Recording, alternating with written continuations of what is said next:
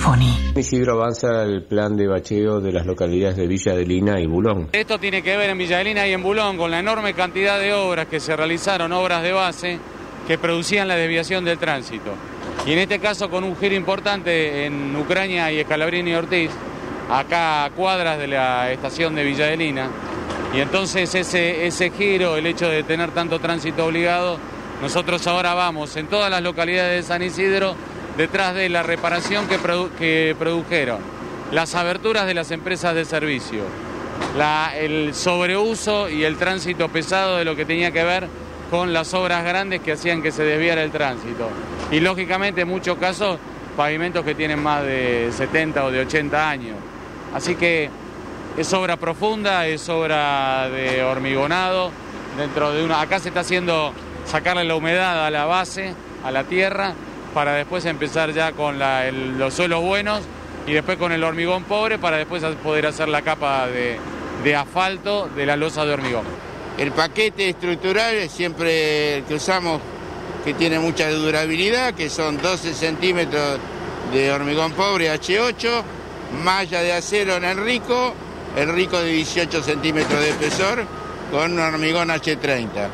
Reconstruimos todas las veredas, en la boca calles vamos a hacer todo rampas para discapacitados, vamos a mejorar la nomenclatura de los carteles indicadores de las calles y vamos a armollar en cada lugar que vamos a intervenir, vamos a embellecer todo el lugar.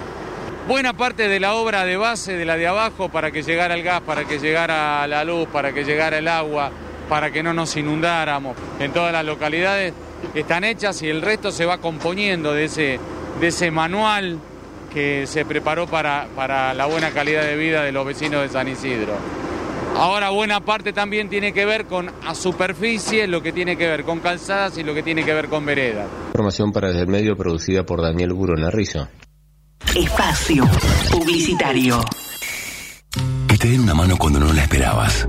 Que te den apoyo para arrancar. Sorprenda el paisaje de una sonrisa. Que seas de donde seas. Te sientas bienvenido. Que en vez de pensar en irte, pienses en volver. Eso que los argentinos necesitamos. Encontralo en Salta. Súmate al placer de viajar con Ruta Atlántica. Compra tu pasaje online en www.rutaatlántica.com. Salidas desde Márquez y Centenario, Hipódromo de San Isidro.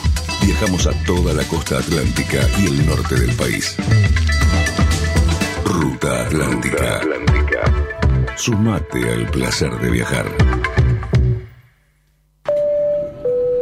Señores pasajeros, les informamos que hemos aterrizado en Provincia Seguros. Aterriza vos también en Provincia Seguros y viaja. Asegura tu auto y hogar y suma hasta 10.000 millas a Aerolíneas Plus para volar a donde quieras. Provincia Seguros, una empresa del Grupo Provincia. Promoción válida para nuevas pólizas de hogar y auto 0 kilómetros y hasta 4 años de antigüedad emitidas por Provincia Seguros S.A. Carlos Pellegrini 71 KQ 30 52 75 08 16 5 Consultar las bases, condiciones y límites de suscripción en provinciaseguros.com.ar Superintendencia de Seguros de la Nación para consultas y reclamos llama al 0800 666 argentina.gov.ar barra SSN número de inscripción 499. En la provincia de Buenos Aires, mientras continuamos estudiando, seguimos con escuelas a la obra. Estamos trabajando en 1726 escuelas, haciendo reformas edilicias, instalaciones eléctricas, de agua y gas, pintando y reiniciando obras que se habían abandonado. Gobierno de la provincia de Buenos Aires. Ahorra con plazo fijo digital del Banco Provincia y no ahorres tus ganas de llegar a lo que querés. Para comprarte una tele más grande, darle un gusto a los chicos o cambiar la heladera, obtené ahora tu plazo fijo digital en forma simple y segura desde VIP o cajeros de la red Link. Plazo fijo digital del Banco Provincia. Para más información consulte en bancoprovincia.com.ar. Banco de la Provincia de Buenos Aires. Quit 33 99 92 42 10 9 cartera de consumo. Ante el brote del virus COVID-19, el municipio de Malvinas Argentinas recomienda: lavate las manos frecuentemente. Al toser o estornudar, cubrite la nariz y la boca con el pliegue del codo y luego lavate las manos. Evita contacto directo con personas que tengan enfermedades respiratorias. Ventila los ambientes cerrados. Ante la presencia de estos síntomas, fiebre, tos, falta de aire, dolor de garganta. No te automediques y ante cualquier duda comunicate al 107. Estas fueron las recomendaciones del municipio de Malvinas Argentinas, el lugar de la familia. Descarga la app Alerta Tigre Global y empezá a disfrutar Tigre con la seguridad de estar protegido. Con solo presionar un botón, podés enviar una alerta de emergencia al centro de monitoreo del COT y solicitar asistencia de policía, bomberos, ambulancia o notificar síntomas de COVID para obtener un seguimiento inmediato. Contamos con más de 2.000 cámaras monitoreadas las 24 horas y más de 120 móviles para cuidarte. Encontrala en App Store y Play Store. El futuro está en todos. Tigre, municipio. Fin. Espacio publicitario. Música. Noticias. Información. Radio en vivo. Tipo que sabe. Yo sé, vos sabés, él sabe, nosotros sabemos, vosotros sabéis. Todos saben contar hasta seis. 1, 2, 3, 4, 5, 6. 1, 2, 3, 4, 5, 6. 1, 2, 3, 4, 5, 6. 7. Tipo que sabe. Tipo que sabe.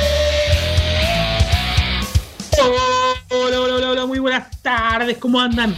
Bienvenidos a un nuevo programa de tipos que saben. Y si nos estás viendo en la web de la radio, esto no es Chasman y Chirolita. Tengo un muñeco acá que solo mueve la boca, pero no es Chirolita, sino Bruno Hitler. Hola. ¿Cómo andas, flaco? Bien, bien. ¿Todo bien? Sí. Muy bien. ¿Qué estabas haciendo hoy? ¿Cómo, cómo anduvo tu día? Mira, me desperté en tipo 8 y media de la mañana. ¿Te caíste de la cama, dice? Bueno, es una forma de decir que te levantaste extrañamente temprano. Eh, hay veces que me puedo despertar a las 8 de la mañana. Sí, es posible. Hice una tarea, después me quedé A Maxi se lo y contaron, pero eso sí. y Después tuve una clase. ¿Y usted, Maximiliano el Rodolfo Daniel Roberto Nardi? ¿Cómo anda, señor Alejandro Javier Eustacio Hermenegildo Hipler? Muy bien, y le faltó el mío que es Gabriel. ¿Todo bien? Todo tranquilo, acá en Sanford City, disfrutando un poco. Con esa ventana atrás es Michael Landon en camino al cielo. ¿eh? Tiene un aura Ahí estela. está, ahí tengo, ahí tengo más aura todavía. Eh, Laura, ¿no? Sí. Eh, Ponele. Quiero decirte, Ale, que te deschavaste solito con tu edad con ese, con ese comentario. Contó Analia Chilolita. Eh, No le eches la culpa a la, a la Analia que después se nos venga. Aparece la venganza de Analia. Sí, me preocupa. Vamos a contarle a la gente, mi señora esposa, que es productora, camarógrafa, administrativa, tira el centro y va a cabecear. Eh, de acá del- de tipos que saben, eh, se llama Analia y está acá al lado nuestro. Le falta salir en cámara un vecino. y.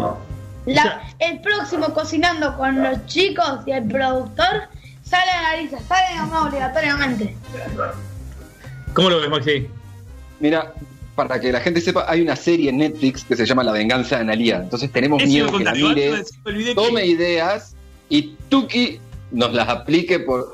Yo creo que sepan, cada vez que hacemos Pero tipos que es- cocinan con el productor, eh, hacemos mucho quilombo, o sea, ensucio todo. Yo tengo me presento que un día me va a fajar. Sí, nos da, a Maxi y a mí le vamos a contar a la gente. Nos da- ya no queremos ni entrar a Netflix porque vemos la venganza de Analia y nos corre un frío por la espalda. Pero- Sí, un chucho. el chucho. ¿Qué chucho Pero Manucho sí, hablando de El próximo cocinando con los chicos y el productor sa- aparece mi mamá. Uh, ¿Te escuchaste una música? Digo, la, psicosis. la- la cancioncita de psicosis. Che, hoy tenemos eh, un montón, cinco notas, clasificados, de todo. Actitud Libra. En Actitud Libra, te juro que me puse a la mañana a decir, no sabía qué poner y estaba haciendo 20 cosas al mismo tiempo. Y, ¿Cuál es tu actitud cuando tenés 45 cosas para hacer al mismo tiempo? Fue solo, La solo vida. mi historia de vida. la vida de los productores y padres. Cualquier semejanza con la realidad, dice nuestra productora ejecutiva eh, intergaláctica e internacional, eh, es pura coincidencia. Señores, tenemos mucho material. ¿Y a dónde nos pueden escribir, mandar mensajes y todo eso, Brunito? Lo dice mi mamá. Mamá te voy a necesitar la voz, que es complicado. Instagram, Bruno, Tipos que saben. el TikTok, Bruno y Susales. Spotify. Tipos que saben. ¿Cómo es el arroba de Twitter? Eh, tipos, arroba tipos que saben. Sí, sí. Y facebook.com barra. Tipos que saben. El teléfono fijo 47321122. Hable fijo, porque se está tapa- eh, hable fuerte. 47321122. Lo que no entiendo es por qué te tapas los ojos y, te, y hablas más despacio. Eso, eh, bueno, no importa. Hay un loguito verde que se llama. WhatsApp. ¿Y cómo es? 15 38 05 30 20. Muy bien. El mail. Tipos que saben, arroba gmail. Tipos que saben qué. Ok. Tipos que saben, ok, arroba gmail.com. Muy bien. La web. www.fm913.info. Eh, Mírenos que es muy divertido la seña que hacemos con Bruno, es una cosa rara. Eh, el canal de YouTube. Tipos que saben, ok. Muy bien. ¿Y qué más tenemos? La app. ¿De qué te ríes? La app de Sinfo y qué de ahí. Puedes mandarnos mensajes de texto y de audio. Muy bien. Ahí en la pestaña mensajes. Y, po- y ponerle a mi papá, estás viejo. Sí, pueden mentir, pueden hacer ficción si quieren. Ficción. Vos querés ficción, yo te doy ficción. Que decía solita. Somos actores y queremos actuar y todo eso. Bueno. Es la. Señores, vamos a arrancar. Hoy tenemos de todo. Tenemos a Gino Gori de Catombe. Tenemos a Ingrid Cook, la chocolatera sommelier de chocolate. Fede Brisco, mago y cocinero. Fernando Selem, el creador de Samba. Y Agusti Fernández, el multicampeón, subcampeón de Roland Garros últimamente de tenis adaptado. Arrancamos con Gino Gori, ¿le parece? Sí. Preséntelo. Gino, Cori en tipos. ¿Qué saben? Dale, vamos.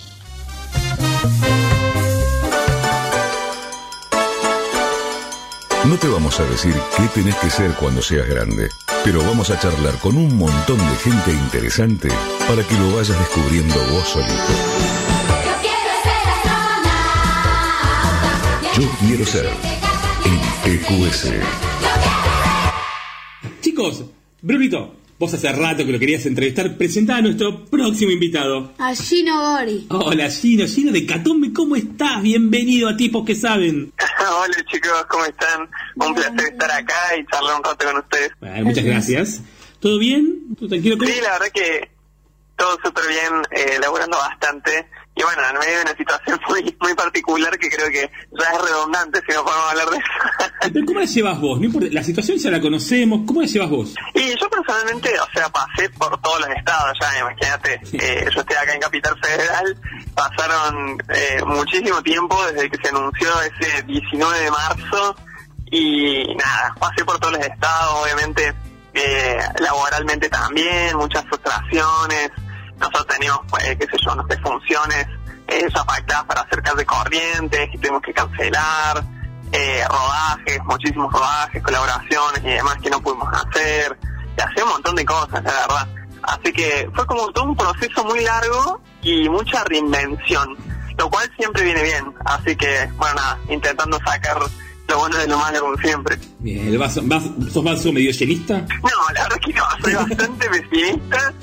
En, en realidad, para conmigo soy bastante como pesimista, para el resto como que siempre tiro buena onda. Hay que saber llevarlo para uno, que es la parte más difícil, ¿no? Sí, sí, es- eso es complicado. ¿Cómo surgió Hecatombe y por qué le pusieron ese nombre? Uf, bueno, eh, Hecatombe surgió en el 2012, o sea, ya hace 8 años, imagínense, o sea, éramos súper chicos y demás.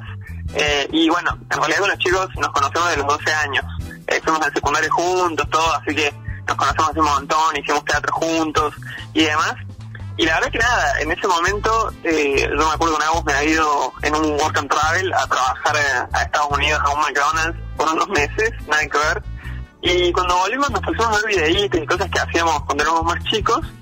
Y fue como, che, filmemos, yo fue y nos filmamos y tuvimos un video. Y le pusimos hecatombe, te juro que por pura casualidad, porque era una palabra que veníamos usando medio en joda, viste, como se armó el hecatombe, viste, tipo lío, quilombo. Y eran un viernes a las 4 de la mañana, recién terminamos de editar el video, y fue como, che, hay que poner nombre del canal.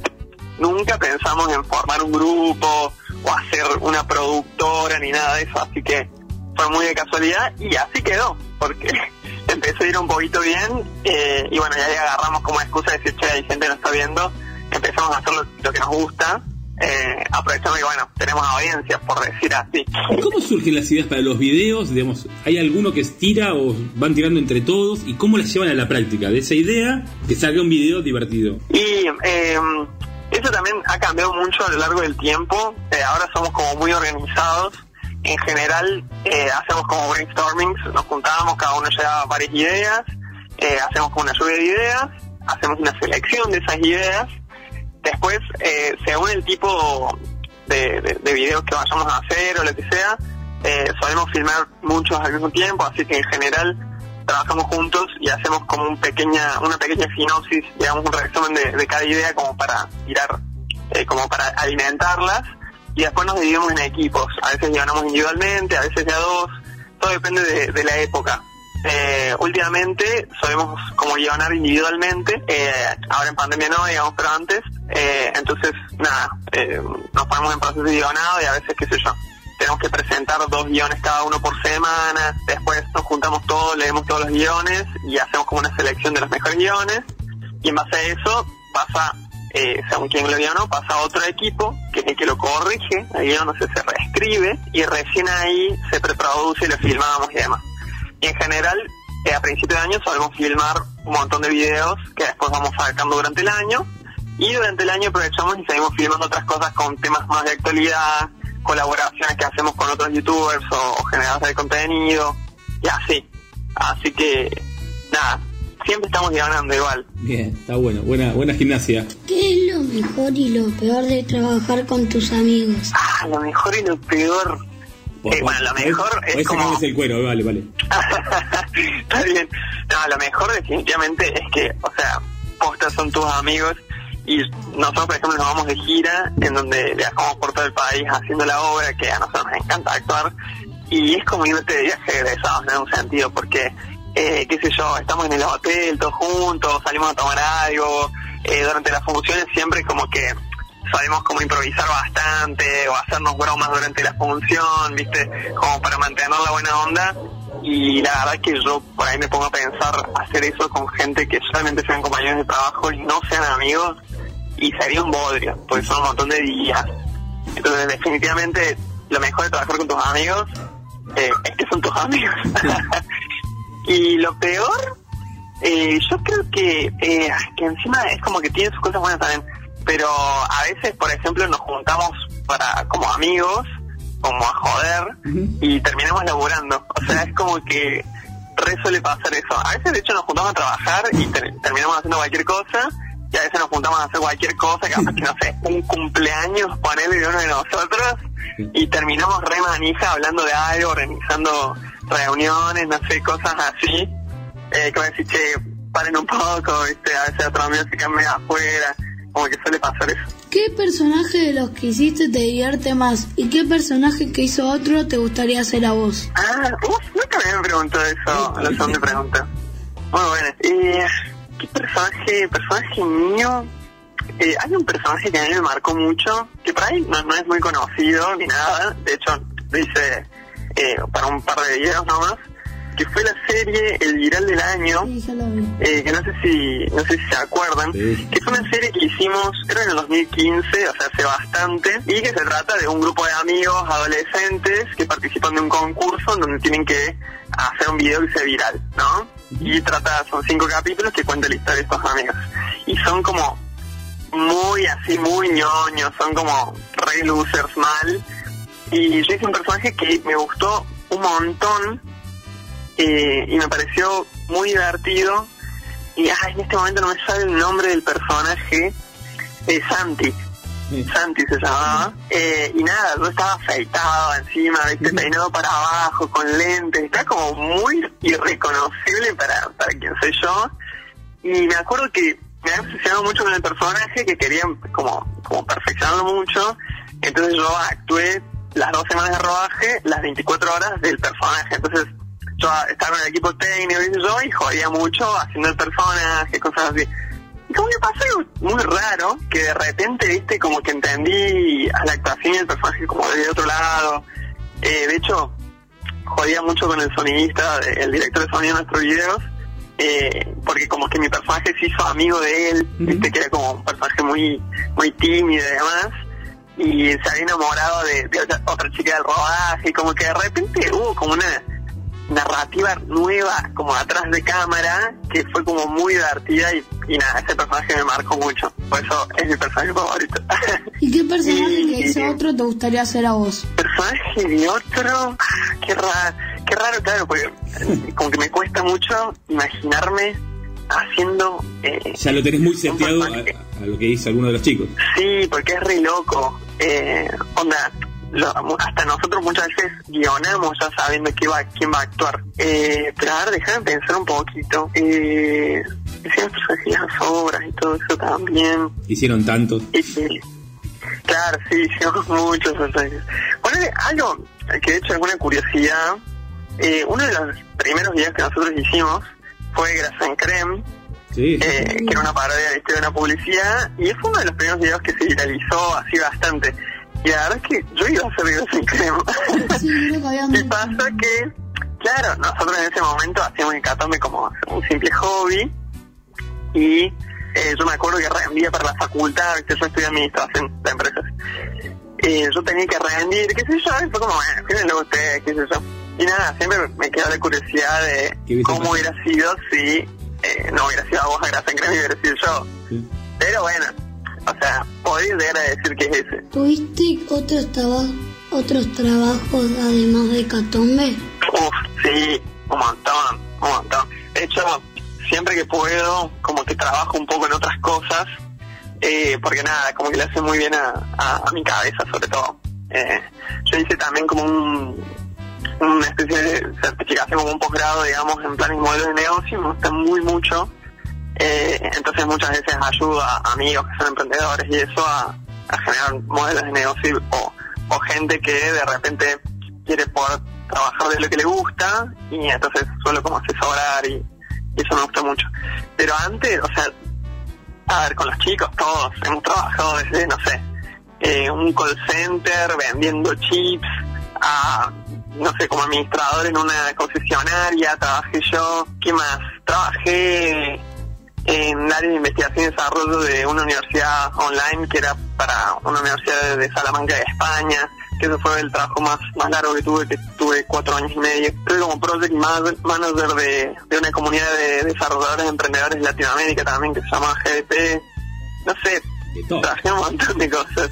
Hasta trabajamos con, con Agus Peralta eh, disfrazados de disfrazados de Homero Simpson con esos trajes gigantes que yo era Homero y él era Bart repartiendo gaseosas en la calle digamos o sea hemos hecho de todo la verdad Hay que laburar, es así. sí sí ¿Cómo hacen para armar una historia con tantas canciones en la vida en canciones? ah eh, la verdad que es re difícil encima algo que por ahí la gente no se da cuenta es que nosotros en cada video usamos canciones nuevas, nunca repetimos canciones. Entonces, imagínate que nosotros hicimos 13 videos, porque hicimos eh, 9 videos en canciones y creo que hicimos 4 cuarentena en canciones. Y no se repite ninguna canción, imagínate lo difícil que es. ¿Y cuántas canciones Eh. hacen por, por, tema de ustedes? Un montón. De- depende mucho de- del video, pero en general, no sé, alrededor de, creo que el que más tiene son como 70 canciones en un video. Sí. Estamos casi mil nosotros- canciones, re- redondeando mil canciones en los Yo tres tengo temas. el- mi favorito en cuarentena. Sí, fácil. Imagínate que también nosotros tenemos un show que dura media hora, que literalmente son media hora de canciones. Eso también eh, es larguísimo y tiene un montonazo de canciones ese show. Y nada, eh, lo, lo que hacemos en general es primero elegir de qué queremos que se trate el video. Eh, por ejemplo, no sé, los de cuarentena. Dijimos, bueno, una chica que se corte el pelo, qué sé yo. Y en base a eso empezamos a buscar canciones que tengan que ver con eso. Y también buscamos canciones que pensamos que están buenas o que están de moda y vemos si las podemos usar. También pasa mucho eso. Pero sí es un proceso bastante largo. ¿Qué decías, Bruno, tu favorito? Em, el medio de cuarentena es el del vecino, el que estaba ¿El del balcón? Papri y Agustín. Era Agustín Parra, sí era. Sí. Y el otro, que no es de cuarentena, El de- es el del casamiento. Ah, uh, el del casamiento también es uno de mis favoritos. Me parece que está re bien ese. Es, es redondito ese. Mira, sí, sí. A mí me gusta mucho cuando cuando cierra muy bien, viste, la, la historia dentro de la bien canción. Sí, no, en el roast que tienen se burlan un poco y juegan con que nadie sabe sus nombres. ¿Les preocupa o te preocupa a vos el reconocimiento individual? ¿Dejar de ser lleno de hecatombe ¿O no, no es algo que te, te joda? No, la verdad es que no, no me jode, eh, o sea, todos tenemos como nuestro ego, por supuesto, ¿no? Aparte, somos actores y demás, y como que nos gusta el reconocimiento de la gente. Pero la verdad es que, como que siempre la gente te reconoce a vos personalmente, a veces por personajes que hiciste o cosas así. Entonces, es como que si realmente, eh, nada, prestás atención a las cosas buenas, porque la verdad es que hay tantas cosas, comentarios buenos como comentarios malos, digamos, como que siempre te vas a sentir bien, digamos, con esas cosas. Sobre todo cuando ya eh, tenés como bastante alcance. De repente, no sé, hay Instagrams de, de, club de fans, por decirlo así, que ponen tu nombre, cosas así. Pero nosotros, digamos, es como que nunca renegamos tanto de eso. Es como que, nada, nos repartimos como para todos tener más o menos la misma participación y eso, pero nada más. No, no es algo que me preocupe. Por ahí, no sé, me preocupa más eh, como el reconocimiento en- entre mis pares, entre nosotros, entre, entre mis amigos, que digan, ah, bueno, mira, eh, no sé, es bueno lo que hace, es profesional, eh, ese tipo de cosas eh, me importan más. Por ahí como que la popularidad y demás, como que no, no le, personalmente por lo menos no le doy mucho valor. ¿Cómo te llevas la pro Con la- popal- Popularidad. Con la popularidad, los seguidores, las redes. Ah, bueno, justo. Eh, la verdad que súper bien. Es difícil, sobre todo cuando se extiende muchos años, porque eh, es bastante intenso. Y uno por ahí tiene, tiene mucha exposición haciendo historias y que lo vea un montón de gente. Eh, y nada, como que tenés cierta obligación, porque no subes una historia y la gente se preocupa pensando que te pasó algo, ese tipo de cosas. Entonces, la verdad que bueno, es como todo, hay épocas que tenés muchas ganas de eso y épocas en donde no le das mucha boliza. Pero lo que tiene que ver con la popularidad cara a cara de gente que te sale en la calle o que te paran por una foto o en los teatros cuando nos va a ver la gente y después salimos a saludar y eso es hermoso. Es hermoso y, y por ahí tenés como un contacto muy lindo con gente que, que se ríe con lo que uno hace y de repente agradece. Y eso la verdad que es como que te llena muchísimo. Che, ahora que estás encerrada y que no, no te escuchan, eh, vamos a hablar del resto de los hecatombe. ¿Cómo es la- cada uno a la hora de ponerse a trabajar? Vamos a hablar mal. La Lo- verdad- lo, bueno ya lo La sabemos. verdad, Queremos picante. sí, lo bueno claramente lo mostramos, ¿no? Eso nos hace quedar bien. Nah, no, la verdad es que, o sea, todos somos muy manijas, en el sentido de que a todos nos gusta mucho lo que estamos haciendo, estamos como re comprometidos, entonces nada, estamos como re encima de todo. Eh, todos tenemos como también roles distintos, entonces cada uno tiene como cierto eh, liderazgo en la coordinación de algunas áreas. Porque como yo te decía, eh, como hice administración y eso, estoy mucho en el área comercial, hablo mucho con las marcas, eh, cuando hay que producir videos en donde de repente estamos nosotros solos, como ahora en pandemia, yo la parte de producción y ese tipo de cosas. Hago parra, ponele, eh, él la tiene muy clara con todo lo que es montaje, entonces muchas veces él siempre coordina todo lo que es la postproducción, la edición de los videos. Eh, y también cuando tenemos rodaje que tenemos que filmar nosotros, suele ser director, eh, el hecho de coordinar, eh, digamos, cuáles son las tomas y demás, porque bueno, él tiene mucho el montaje en la cabeza. Y así es como que todos tienen tienen lo suyo, Lucas está mucho más en las redes, por ejemplo, Agos Peralta coordina mucho el guion, Agos Peralta ponele, eh, y Lucas, los dos también, bueno, Agos Parra también, eh, guionan bastante bien y tienen mucha teoría encima porque se capacitaron mucho en eso, entonces suelen como supervisar y estar un poco más encima de esas cosas, Papre hace todo lo que es diseño, es como que somos muy complementarios en ese sentido. Y no, no se me viene a la cabeza algo que pueda decir, uh, este, tal cosa es un tirado. Justo la vagancia creo que no es un tema nuestro. No, son bastante manijas, ¿no? Tema de todo. Sí, bastante manija. Eh. Ah, de hecho, a veces es como que nos vamos un poco de mambo que decimos, che, nos juntemos mañana, tal cosa. Es como, che, pero es feriado, la gente normal no hace nada. Es como, no, nosotros no tenemos feriado. Y de repente, viste, terminás ahí trabajando en algo, no hay que ver. ¿Qué le dirías a los chicos que quieren hacer videos graciosos y qué me recomendarías a mí con mis videos? Y si quieren dar un consejo es hagan, todo el tiempo hagan, eh, importa si aciertan, se equivocan, o si les queda lindo, feo, lo que sea, hagan, vivan experiencias, experiencias en general, prueben cosas distintas, como que cada vez que te equivocas en algo o fracasas, o bueno, lo que uno considera muchas veces fracasar, que a veces no lo es, eh, aprendes un montón, aprendes un montón, vas encontrando más lo que te gusta, te vas sintiendo más cómodo y siempre, nada, intenten como hacer foco en eso, qué es lo que te hace sentir bien, qué es lo que te gusta, eh, qué es lo que uno hace y te hace sentir pasión y meterle a eso. Todo el resto se irá acomodando siempre. Sobre todo porque cuando te gusta algo siempre vas como a aprender y vas a mejorar y, y indirectamente te terminas profesionalizando. Eh, nada, eso. Y intentar evitar sobre todo poner excusas, ¿viste? Porque es muy fácil por ahí decir, oh, pero no tengo no tengo una cámara buena o oh, no tengo no sé un micrófono para grabarme de tal manera o no sé no tengo una compu para poder editar y hacer efectos especiales por ejemplo. Es como que sobre todo hoy que desde un celular puedes hacer prácticamente todo eh, yo siempre digo que lo importante son las ideas y que esté bueno y que se note que vos disfrutas lo que estás haciendo. Es como que eso siempre va a transmitir una buena energía, un buen espíritu y para mí eso siempre tiene como, como futuro. Entonces nada, hagan y por más que no, no tengan todos los medios para hacerlo, métanle. Bien, genial. Gino, muchísimas gracias. Te pedimos que te quedes un toquecito en línea privada. Y chicos, Gino Gori, aparte de hacernos reír muchísimo, ser un gran actor, ¿de qué se recibió hoy? De un tipo que sabe. Gino, muchísimas, muchísimas gracias. Muchas gracias chicos, un abrazo enorme.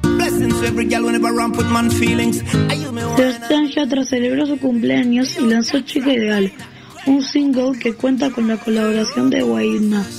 ¿Lo escuchamos? Estoy buscando algo más, una razón para volverme a enamorar. Puede que seas tú. Quiero una chica, quiero una ya. El amor de mi vida, una que pueda amar. Quiero una chica, quiero una ya. Quiero una mujer que sea muy especial. Quiero una dama que me sepa más. Y por supuesto que se sepa mañana, oye. Quiero una chica, quiero una ya. Quiero una mujer que sea muy especial. Quiero una dama que me sepa más. Que, que, que no diga que no, que no, que no, que no, que no, que, que la toque y sea lo que, lo que, lo que, lo que, lo que, que baile y le rebote, bote, bote, bote, bote, por eso la quiero, pa' que ella me quiera.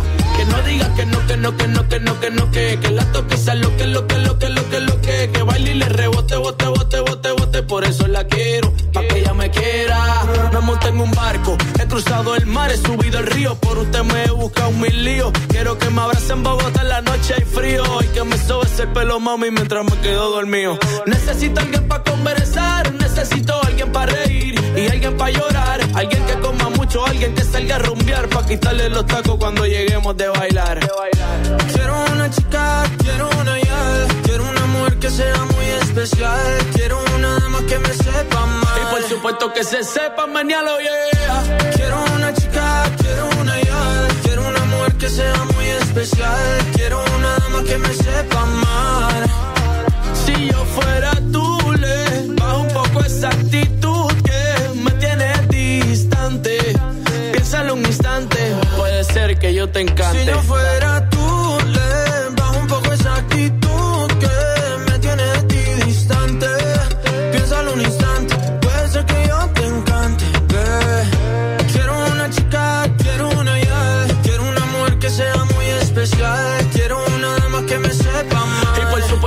se sepa mañana, yeah. Quiero una chica, quiero una ya, quiero una mujer que sea muy especial, quiero una dama que me sepa más. Y por supuesto que se sepa mañana, oye. Es buena bichi, mi chichi, es buena bichi, Sebastián Yatra. Hablando lindo, qué chulería. De Colombia para el mundo, de Puerto Rico para el mundo, ¿qué fue?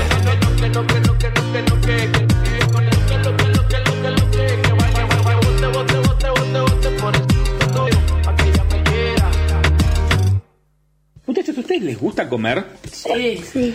¿Y quieren comer algo salado, algo dulce? ¿Qué, qué les tiente? ¿Qué es lo más rico lo dulce? El chocolate. El chocolate, y por eso estamos hablando con las que más sabe de chocolate, con Ingrid Cook, que es sommelier de chocolate. Ingrid, ¿cómo estás? Bienvenida. Hola, buenas tardes, buenas tardes. Escuchaba, escuchaba la conversación de fondo. Obvio, chocolate. Eh, Yo sé que, en serio, no te estoy jodiendo, no me entra en la cabeza que haya gente, le mando un saludo a mi amigo Fede, que no le gusta el chocolate. Mira, la verdad, perdón, con todos estos años que tengo de trabajo, te diría que todavía me alcanza una mano para contarlo. Así. Sí, sí, por suerte son pocos, ¿eh? Y, y no los queremos.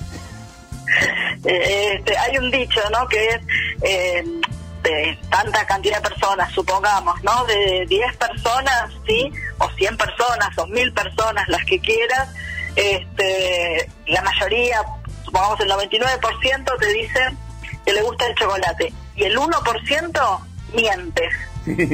Eso es. Ah, muy bien. Bonito, arranque. ¿Qué quería hacer de chica? Uy, de chica, mira, eh, varias cosas, pero creo que lo que más me gustaba era, lo que más, digamos, me pasaba por la cabeza era ser profesora, era enseñar. ¿De qué? Eh, que creo que ese es como el hilo conductor a lo largo de, de mi vida, ¿no? Pero enseñar, quería ser profesora. ¿De Cambiaba de materias, eso sí. No, sí, sí, primero era geografía, después era geología, después pasé a la biología, que de hecho, bueno, después hice una carrera universitaria con, con la biología, así que no estaba tan lejos. Pero el hilo conductor era este, enseñar. ¿Qué hace un, som- Una sommelier. Un, un sommelier es una persona que está formada básicamente en la materia, o sea, la, en general lo que tenés como estudio es un sommelier de cava o sommelier de vino. Eh, en esa carrera también se estudia eh, otros alimentos. Eh, chocolate, bueno, dentro de ese mundo enorme, obviamente tiene un pequeño lugar, ¿no? Eh, pero la sommelería básicamente lo que desarrolla es el conocimiento del producto y después todas las herramientas que tienen que ver con el reconocimiento de calidad, eh, con la degustación, hoy día ya con el análisis sensorial también. Eh, como mi tema era la chocolatería, yo lo uní, eh, yo soy sommelier de, de vino y de ahí pude extraer, digamos, todas las herramientas que se pudieran aplicar en el mundo de la chocolatería. ¿Y cómo empezaste en el mundo del chocolate? Uno, no Yo creo que puede haber empezado así. Tengo una abuela eh, de la Selva Negra, eh, eh, digamos que nació en la Selva Negra, ¿no? Y que allá, eh, años A, este, tenían un negocio de ramos generales y también pastelería y demás. Pero bueno, ella, de ella mamé quizás más la parte de pastelería.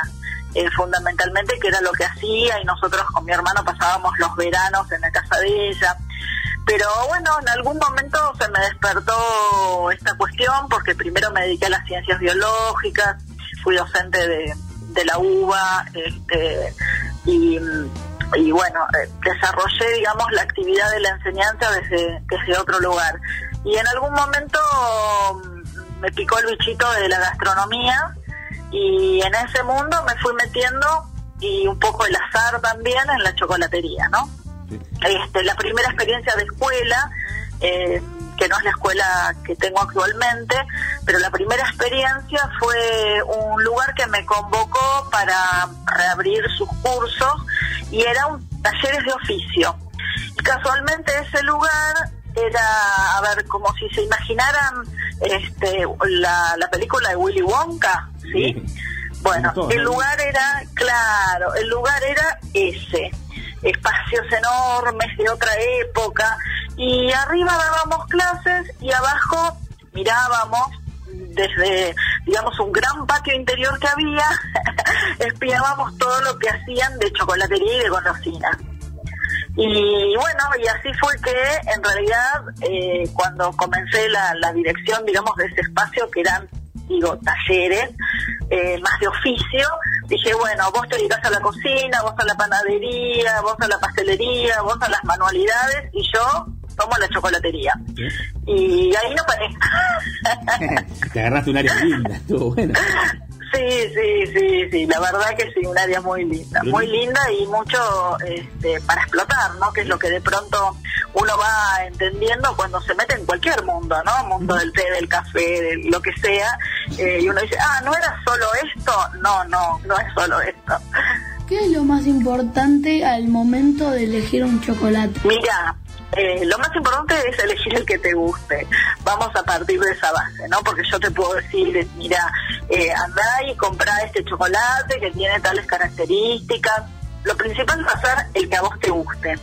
Y dentro de lo que a vos te guste, trata de buscar calidad. ¿Sí? Que tenga buena calidad de producto. Y la calidad la sabes por dos cosas muy fáciles. Uno es la etiqueta eso que muchas veces no leemos y que nos da un montón de información, ¿sí? Porque si yo en un chocolate leo primero, no sé, azúcar, sabor a tal cosa, eh, colorante, y último aparece el cacao y no, no es un buen producto, ¿está bien? Eh, si es un baño repostería, si tiene grasas hidrogenadas, ni siquiera es chocolate. Y el otro punto a analizar, más allá de la etiqueta, la etiqueta tiene ordenado de mayor a menor, no por eso decía, de mayor a menor los ingredientes que predominan. Entonces lo que veo primero es lo que más hay en, de, contenido en ese producto. Y el segundo, el segundo tema es lo que te pasa en boca. O sea, cuando vos lo, lo colocas en boca y se disuelve, tiene que quedarte sabor a chocolate. Ahí vos me vas a decir, Ingrid, si yo compré un chocolate, tiene sabor a chocolate. Y no, a veces a veces sentís el azúcar, a veces sentís, no sé, vainilla, a veces predomina eh, la almendra, el maní, lo que fuera, y, si le prestás atención, al segundo ya no tenés más sabor del chocolate en boca. Entonces, la definición es que vos pongas un chocolate en boca, se disuelva, tenga sabor a chocolate, es lo más importante, y que perdure. ¿Es muy importante de dónde viene el chocolate?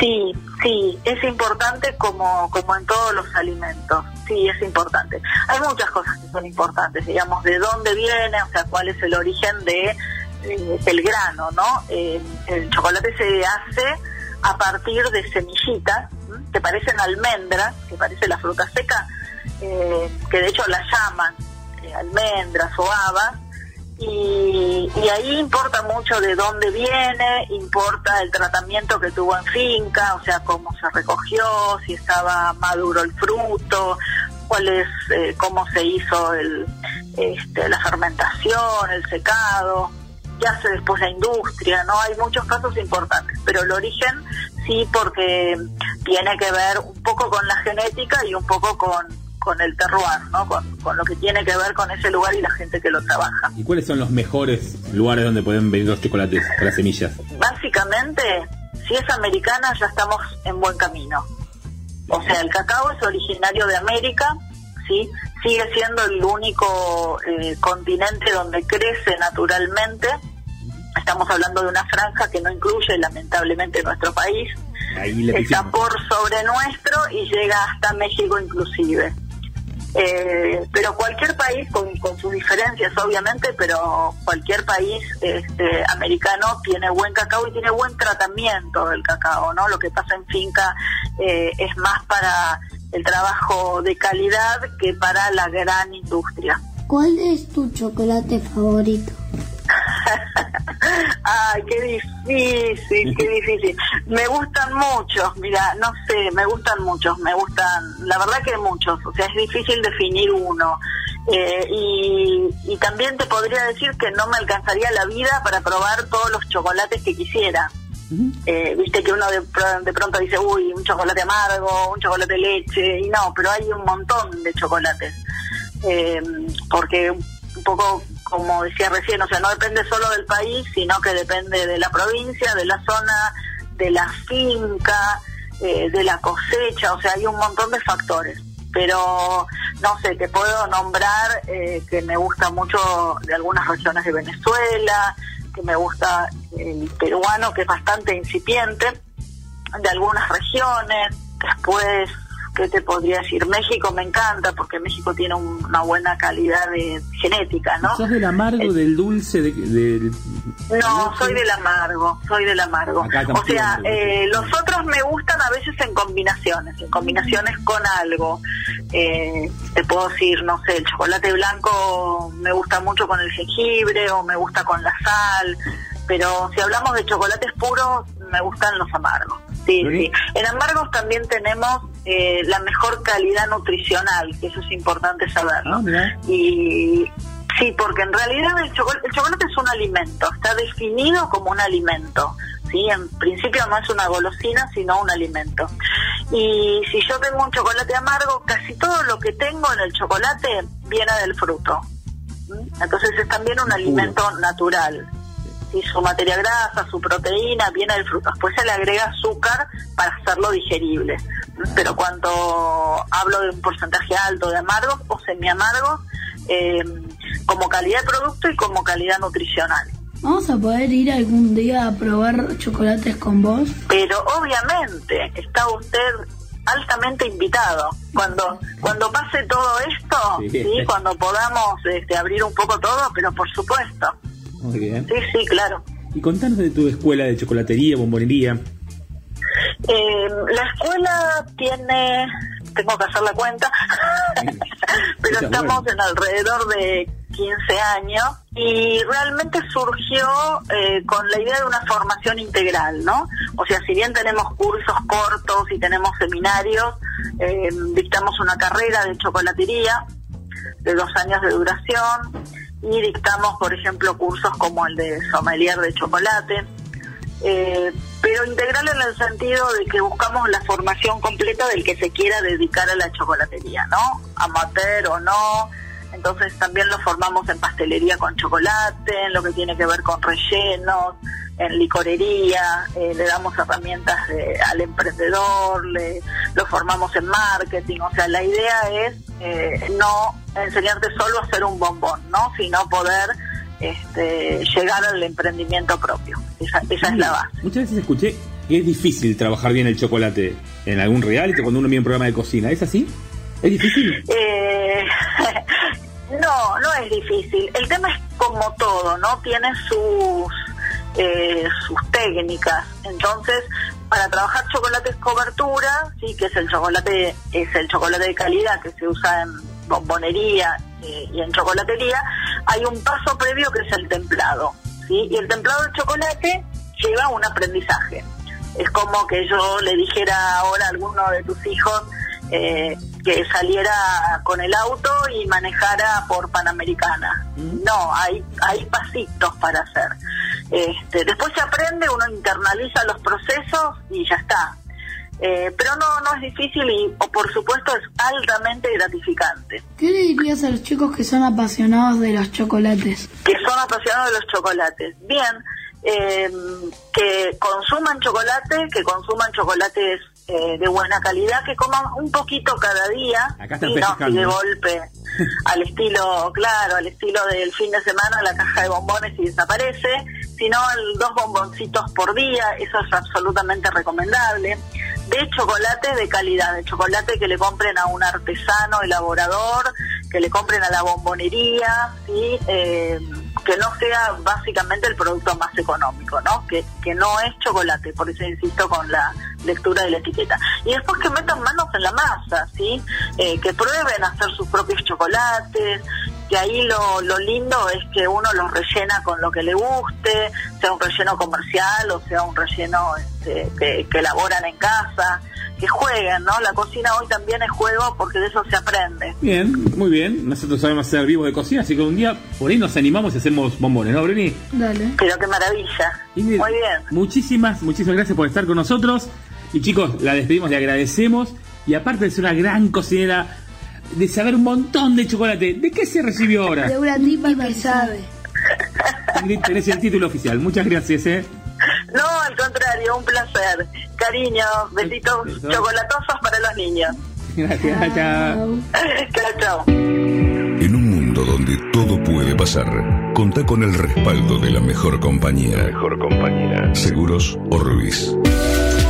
Asegura hoy lo que más querés, consultando con tu productor de confianza o asesorate llamando al 0810-666-7247 www.orbisseguros.com.ar Estás seguro, estás tranquilo. Vamos a empezar con una nueva edición de nuestra columna de eSports, de la mano de la gente de eSportsland, la mejor arena gamer de Sudamérica, por lo menos, ahí en el Parque de la Costa, esperando que se pueda abrir. Y estamos con Santi, con Manu y Bruno. ¿Cómo andan? Bienvenidos, muchachos. Bien, hola. ¿Todo bien, Santi? Muy bien. ¿De qué juego vamos a hablar hoy? ¿Me van a explicar un poquito? Uncharted. Uncharted. Muy bien. ¿Quién arranca? A ver, Santi. ¿Vos, Bruni? Sí, Dale, sí. que acercar vos. Eh, ¿Qué es el Uncharted? Un breve resumen. Es un tipo que está en una cárcel y empieza a escapar y después empieza a perseguir la policía y así, así, un Uncharted 1, Uncharted 2, así. Y así sigue toda la secuela y el tipo tiene que seguir escapando, matando, sí. Tenés que escapar básicamente y hacer eh, lo que mucho, las dos cosas serían trepar o escalar o correr, sería lo mismo casi, o disparar, Bueno. eh, algo así. Manu, ¿qué, qué tipo de juego es Uncharted? A ver, contame. Es más como un juego para es como aventura. chicos como de 13, 14 para arriba porque es muy violento y es así como si fuese un juego criminal. Sí. Como el Pero es casi lo mismo que jugar- matas, es muy violento el juego. y es como un juego de ¿Con mucho, mucho disparo? Yo diría que es para no, ya no es lucha, es solo El clima es violento, digamos. El... como el, el ladrón contra el policía. Bien.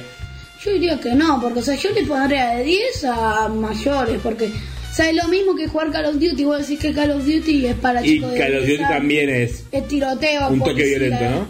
Es lo mismo que un charter. Santi, ¿vos qué opinas del Uncharted? No lo jugué, pero no, no sé, capaz que creo que está bueno porque sacan muchos Uncharted. Es como el explorador de. Vas a trepar, vas a hacer misiones, eh, muchas misiones, eh, hay muchos encounters y bueno, no, mm, es como sí, también hay mucho tiroteo. Sí, está bueno. ¿Y qué, te- qué tenés que hacer, eh, Bruni? Eh, ¿Escapar solamente? o ¿Cuál No, es la misión? No entendí eso. Hay que descubrir muchas cosas, podés conseguir trofeos, de... O sea, es un juego que tenés que tratar de ganarle la libertad, o sea, tratar de ganarle a la policía, tratar de ganarle un millón de gente. O sea, por ejemplo, también es como... Hay una chica también en el juego que la secuestra, no me acuerdo en cuál de todos, que vos tenés que escapar de la policía, mientras tanto tenés que ir buscando el lugar donde esté la chica y rescatarla. Bien.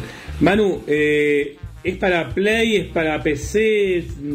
¿Dónde se juega? Eh, es el juego es exclusivo de Play y puede ser que esté en PC, pero es exclusivo de Play el juego por ahora. Ah, mira. Y Santi, ¿a vos te, te llama la atención ese tipo de juegos? Donde hay por un toque más violentos o preferís que no? Me gustan los juegos tiroteos, pero... A mí también. Eh, me la. Sí, o sea, no es un juego que yo me encante jugar todo el día, pero lo juego a veces. Y mm, sí, ¿no? ¿Y vos, Manu? ¿Qué? ¿Te gusta ese tipo de juegos o mazo? Eh, no me gustan mucho los juegos que son tipo muy realistas y así de tiroteo, pero este está bueno porque no es solo de tiroteo, es como es como si sos no, no es solo de tiroteo, tenés que robar, Es más completo. este, infiltrarte en lugares con un, en un niveles, infiltrarte en una subasta y tenés que robar lo que están subastando, también escapando de la policía, es no es un juego más, es como un juego de ladrón. ¿Se juega de a uno o hay multijugador? Eh, puedes jugar local y multijugador. Ah, ¿Y cómo es el multijugador? ¿Quién contra quién? Puedes hacer equipos, eh, invitando a tus amigos para jugar. eh, o si no puedes jugar con otra gente. Bueno, un juego completo, un toque violento, eh, pero con bastantes cosas. De 1 a 10, Santi, posibilidad que papá Roberto pueda entender cómo se juega el Uncharted. Mm, No, cero. ¿Cero? Ay, que poca fe te tienen Robert. Y Dani Burone, ¿cuánta posibilidad tiene que ent- de entenderlo, Manu? Está 5 menos 4 y medio. Sí, o sea, medio punto, nada. Sí. ¿Y yo, Bruno? Un 8, porque yo a veces te enseño, entonces es un juego fácil para mí que, lo O entiendo. básicamente lo liquidaron. Así que, y de 1 a 10, ¿cuánto les gusta a ustedes el Uncharted? Banu primero, dale. El Uncharted me gusta un 9. ¿Santi? ¿Cuánto? De 1 a 10, Santi, ¿cuánto es? Para vos.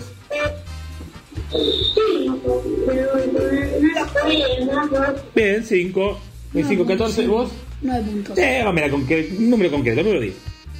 9, 9. 10. 10, 24, 8 puntos de promedio para Uncharted. Chicos, muy bien. Después debatimos qué juego quieren la semana que viene, qué posibilidades. A ver, nombremos otros juegos que andan dando Slime vueltas. Rancher. Slime No, no Rancher. es tan famoso, pero me divertí. El NBA, te sumo yo. El PES, que no lo dijimos, ¿qué más? Es que pese lo mismo que FIFA. No, bro. bueno. Claro, el PS es lo mismo que FIFA. Eh, Se- el, el, el Gang Beast está bueno. Bueno, en las próximas semanas hacemos el- varios juegos. Con que uno lo conozca, el resto le preguntamos. Muchachos, muchísimas gracias. Hablamos la semana que viene. Need for Speed. Otros, los de, los de carreras también van. La semana que viene, más esports aquí en este programa que se llama Los Tres Juntos. ¿Cómo se llama el programa? Tipos que saben. Tipos que saben. Santi. Hasta la semana que viene. Chao, muchachos. Chao. Libra, compañía de seguros, presenta el segmento Tu actitud Libra.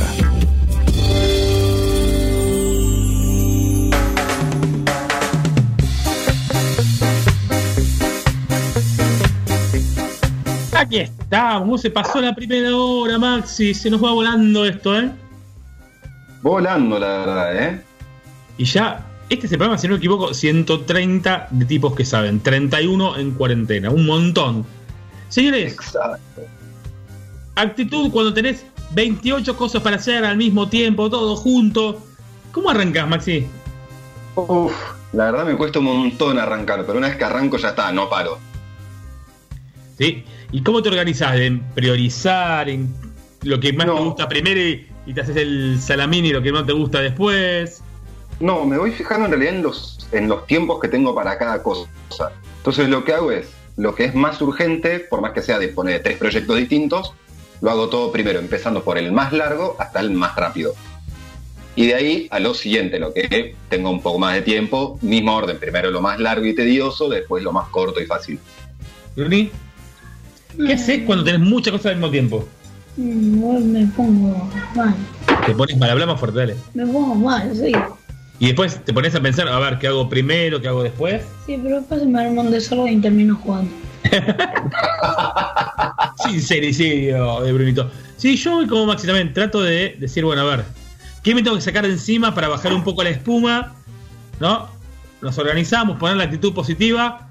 Y la actitud es, lo, es clave, y porque si te volvés loco, a ver, todos colapsamos en algún momento, la teoría la tenemos todos, todos quisimos tirar todo. eh, ¡ah! El que mucho abarca, poco aprieta, dice el Sí, dicho. y hay que, está bien, está bueno descargar un poco. ¡ah! Arranco.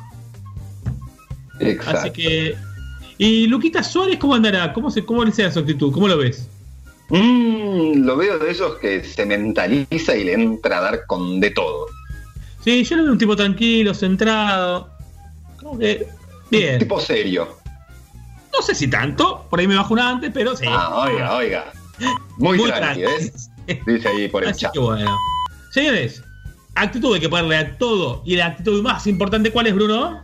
La actitud libra. Vamos, Luquita, llévelo, tanda y un ratito venimos con más tipos que saben. Contactate al 0800-888-5427 o a través de nuestra web libraseguros.com.ar.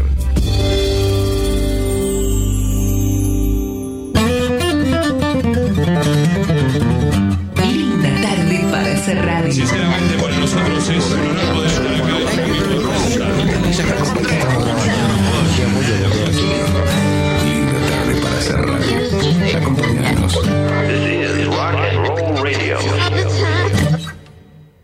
Espacio Publicitario.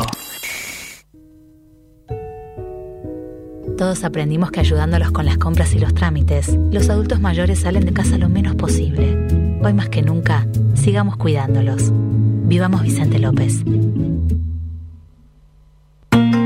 Descarga la app Alerta Tigre Global y empezá a disfrutar Tigre con la seguridad de estar protegido. Con solo presionar un botón, podés enviar una alerta de emergencia al centro de monitoreo del COT y solicitar asistencia de policía, bomberos, ambulancia o notificar síntomas de COVID para obtener un seguimiento inmediato. Contamos con más de 2.000 cámaras monitoreadas las 24 horas y más de 120 móviles para cuidarte. Encontrala en App Store y Play Store. El futuro está en todos. Tigre, municipio. Súmate al placer de viajar con Ruta Atlántica. Compra tu pasaje online en www.rutaatlántica.com. Salidas desde Márquez y Centenario, Hipódromo de San Isidro. Viajamos a toda la costa atlántica y el norte del país. Ruta Atlántica. Sumate al placer de viajar. En la provincia de Buenos Aires, mientras continuamos estudiando, seguimos con escuelas a la obra. Estamos trabajando en 1726 escuelas, haciendo reformas edilicias, instalaciones eléctricas, de agua y gas, pintando y reiniciando obras que se habían abandonado. Gobierno de la provincia de Buenos Aires. Señores pasajeros, les informamos que hemos aterrizado en Provincia Seguros. Aterrizá vos también en Provincia Seguros y viajá. Asegura tu auto y hogar y sumá hasta 10.000 millas a Aerolíneas Plus para volar a donde quieras. Provincia Seguros, una empresa del Grupo Provincia. Promoción válida para nuevas pólizas de hogar y auto 0 kilómetros y hasta 4 años de antigüedad emitidas por Provincia Seguros S.A. Carlos Pellegrini 71 Cabo 30 52 75 08 16 5 Consultar las bases, condiciones y límites de suscripción en provinciaseguros.com.ar Superintendencia de Seguros de la Nación para consultas y reclamos llama al 0800 666 argentina.gov.ar barra SSN número de inscripción 499. ¿No conoces Docks del Puerto? ¿No conoces Docks del Puerto? Es un nuevo centro comercial a cielo abierto exclusivo de Tigre.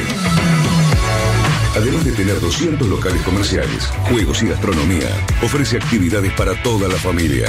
Vení a disfrutar. Docks del Puerto está de miércoles a domingos en Pedro Guareschi 22, frente al Puerto de Frutos. Para más información, ingresa en docksdelpuerto.com. Vení a conocerlo. Hay tres hospitales, hay 12 centros de salud, hay un nuevo materno infantil, hay emergencias médicas, hay patrullaje municipal, hay cámaras de vigilancia, hay botón de pánico, hay centro de monitoreo. San Isidro, hay municipio. Ahora tenés la obligación de incorporar la terminal POS a tu comercio. Si estás inscrito en IVA, todos los gastos que te genere su uso los deducís de ganancias. Las formas de cobrar cambian. Acepta débito. Es tu obligación. AFIP, el valor de cumplir. Únicos consultorios de medicina del estrés en zona norte. El estrés es la pandemia del siglo XXI. Los síntomas más frecuentes son ansiedad, ataques de pánico, angustia, depresión, insomnio, adicciones, obesidad, dolores crónicos reumáticos, artritis, artrosis y fibromialgia. Esto varía de una persona a otra. ¿Qué es el estrés? Es cuando las exigencias de la vida se vuelven demasiado grandes para hacerle frente. Consultorios médicos de medicina del estrés en zona norte, en San Isidro, Martínez, Nordelta y Vicente López. Informes y turnos al 4795-5580, de lunes a viernes de 8 a 13 horas. 4795-5580 autodirigido para el control del estrés. Fin. Espacio publicitario. Compartimos. Facebook. Conectamos. Twitter. Difundimos. SoundCloud. Internet. Redes sociales. Para el mundo. 91.3. Symphony. Vos podés ser parte. Arroba FM Sinfo. FM 91.3.com.ar Muchachitos, ¿hacemos una nueva entrevista? Sí. Va- ¿Vas a hacer magia, Bruno? Dale. ¿Una entrevista? No, vos no, ¿qué va a hacer magia? Seguro es Fede Brisco. ¿Cómo anda Fede? Bienvenido a tipos que saben. ¿Cómo andan? ¿Todo bien? ¿Todo bien vos? Bien, muy bien, todo tranquilo. Acá andamos, disfrutando de- del día este lluvioso. Bueno, esto no sé cuándo va a salir, pero quiero decir que hoy llueve mucho. Muy bien, sí, sale el lunes, hoy es domingo, estamos haciendo la nota. ¿Y estás preparado para la entrevista punzante de Bruno y Felipe? Sí, ¿cómo que no? ¿Cómo que no? Perdón, Felipe y Bruno. Bruno, perfecto. ¿Cómo andan? Bruno, bien? Bien. ¿Felipe? Muy bien. Bueno, arranca Brunito. ¿Qué querías hacer de chiquito? ¿Ya te gustaba la magia y la cocina? No, de chiquito no me gustaba eh, la cocina y la magia, pero no me gustaba la cocina. No, no sabía que iba, que iba a empezar a cocinar. Este, pero sí me gustaba la magia, así de verla. Tampoco quería ser mago. Después de grande, como a los 25 años, ya uno bastante, bastante grande. Ahí me, me agarró, me picó el bichito de la magia, fui a estudiar y empecé. Y después lo de la cocina me llegó por casualidad, pero bueno, ahora le- les contaré más adelante. Pero no, ninguna de las dos de chiquito. ¿Qué te dijo tu familia cuando dijiste que querías ser mago? Mi familia lo aceptó muy bien, porque eh, yo era grande en realidad, yo ya tenía mi trabajo, estaba trabajando, estaba acomodado, así que eh, me dijeron, sí, querido, si querés, porque pensaban que era como un hobby, que es al principio como lo empecé yo también, por un hobby. Me dijeron, sí, sí, hacé tranquilo, hacé tranquilo. Después me empecé a, a tomar más en serio, empecé a trabajar y ya quedó como un trabajo, pero eh, siempre me apoyaron, siempre me apoyaron, por suerte. ¿Y hubo un momento de clic donde dijiste, bueno, dejo mi trabajo y me voy a dedicar a eso? Sí, claro, sí, sí. Llevó bastante tiempo. Esto, yo me dedico solamente a la magia. Yo vivo del evento y de, este, de- de- del evento privado en realidad. Y también hago teatro, pero de lo que más vivo es del evento. Sí, llegó el momento hace eh, cinco años, ya que, perdón, que me estoy dedicando a esto de lleno. Fue un camino bastante largo. Eh, yo ahora tengo 42, pero bueno, valió la pena transitarlo. Con miedo, con ver qué hago, si me largo, si no me largo. Pero bueno, eh, con la mano también de, de algunos amigos, de la familia, todo el mundo apoyó como para que yo me pueda dedicar a esto. ¿Y cómo fue tu paso por el bar Mandrake, por el mágico Mandrake? Y el bar mágico, yo estudié ahí, yo estudié, hice el, el curso de magia ahí. Y bien arranqué en La Plata estudiando con Oscar Keller, primero con el mago Charlie, que era un, mago que fue el primero que tomé clases. Después fui con Oscar Keller y ahí me fui al bar mágico eh, y ahí hice el curso de, de magia. Y, y conocer el bar mágico, que es un lugar emblemático de la magia, hace más de 20 años que está brindando shows. El, el sueño era como, uh, quiero trabajar en el bar mágico cada algún día, algún día, y bueno, por suerte terminé eh, trabajando ahí. Así que así conocí el bar mágico por las clases primero, y después empecé a, a actuar ahí.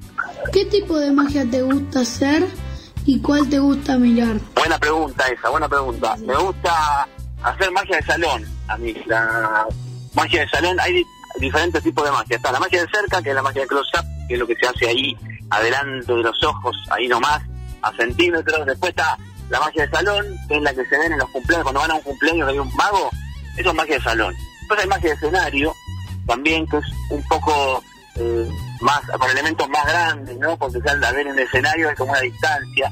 Y están las grandes ilusiones, que son las de la mujer cortada. que mujer cortada, bueno, eso era antes, ahora puede ser mujer o hombre cortado, pero digo, eh, ese tipo de magia son grandes ilusiones. La que más me gusta es salón, y la que más me gusta ver es también salón y comedia. No, a mí me gusta mucho la comedia. Y fíjate, una pregunta que me acordé ahora, porque hiciste acordar, yo de chico, hasta el día de hoy, mi amigo Ezequiel- el mago Ezequiel, amigo mío de la infancia, me llevaba a ver trucos y demás. Y recuerdo cuando salíamos de adolescentes, que no me escuchen mujer acá al lado, pero salíamos de chicos, la magia y las chicas, Fede. La magia y las chicas. La magia y el levante. Porque yo no recuerdo haber visto al mago Ezequiel en Brasil haciendo truquitos y todos pasando el rastrillo por atrás. Tal cual, sí, es, pero es, es un mito más, bastante. Yo también pensaba lo mismo, que la magia, con esto soy repiola y, y, y me van a dar bolilla. No es tan así, según como, puede ser según cómo se use. Si uno se eh, excede, eh, digamos, y se sobrepasa y se pasa, termina siendo pesado el mago. El mago que hace trucos todo el tiempo termina siendo pesado. Capaz que en algún momento, alguna sutileza, alguna cosa puede llegar a sumar, pero hay que saber usarla. Sí, recuerda que los amigos del mago en su momento de solteros les, nos ha ido bien con eso. Ese, Ah, bien, ese cierto truquito era, era salía. Claro, sabía usar, sabía usar la herramienta, evidentemente. ¿Por qué decís que cocinas pero que no sos cocinero? Porque en realidad somos todos los cocineros y cocineras, agarramos algo, en el tenemos un plato o, o- o lo que sea, ya estamos cocinando. Pero que no soy, eso quiero decir, que no soy yo para, para, para cocinar. No fui a una academia, solamente aprendí mirando por YouTube y empecé a hacer mis videos de cocina y empezaron a funcionar. Pero por eso digo que no soy cocinero, pero eh, puede ser que eso lo cambie y que pongan aceite ahora que estamos hablando. ¿Cuál es el plato que mejor te sale y el que más te gusta comer a vos? Y que mejor me sale es, eh, y el pastel de papa me sale muy bien, el risotto también, creo que esos dos pueden ser. Este, me gusta hacerlos, el risotto fue como el primero que aprendí, eh, como mi primera receta con la que me sentí, que decía, uh, che, me sale bien esto, ¿eh? Esa fue como la primera. Y después que más me gustan las albóndigas, me gustan mucho, las albóndigas con salsa y un buen plato de fideos, eh, eso me gusta mucho. Me hacía mi abuela albóndiga y me quedó con ese sabor, me transporta ahí. Me gusta mucho. ¿Tu familia cómo come todo lo que haces? No, muy bien, se comen todo en casa. Eh, hay, igual tengo Valentina de 16, que es de mi primer matrimonio, después está Carlota, que tiene 7 años. Eh, Valen es más complicada con la comida, hay que hacerle como especial talento porque no mezcla muchas cosas, pero después Carolina y Carlota sí se comen todo con mucho gusto. Valentina también, pero come con mucho gusto solamente este, algunas cosas en particular. La- las otras dos comen lo que venga. Y, y- y bien, bien. Pero festejan aparte, tienen que festejar porque si no, no cocinan. Es eso, no comen. Ah, tal cual. ¿Qué receta le podés dar a los chicos para que hagamos en casa? Una receta para chicos en casa, y una muy fácil, después le puse hay, hay una pasta.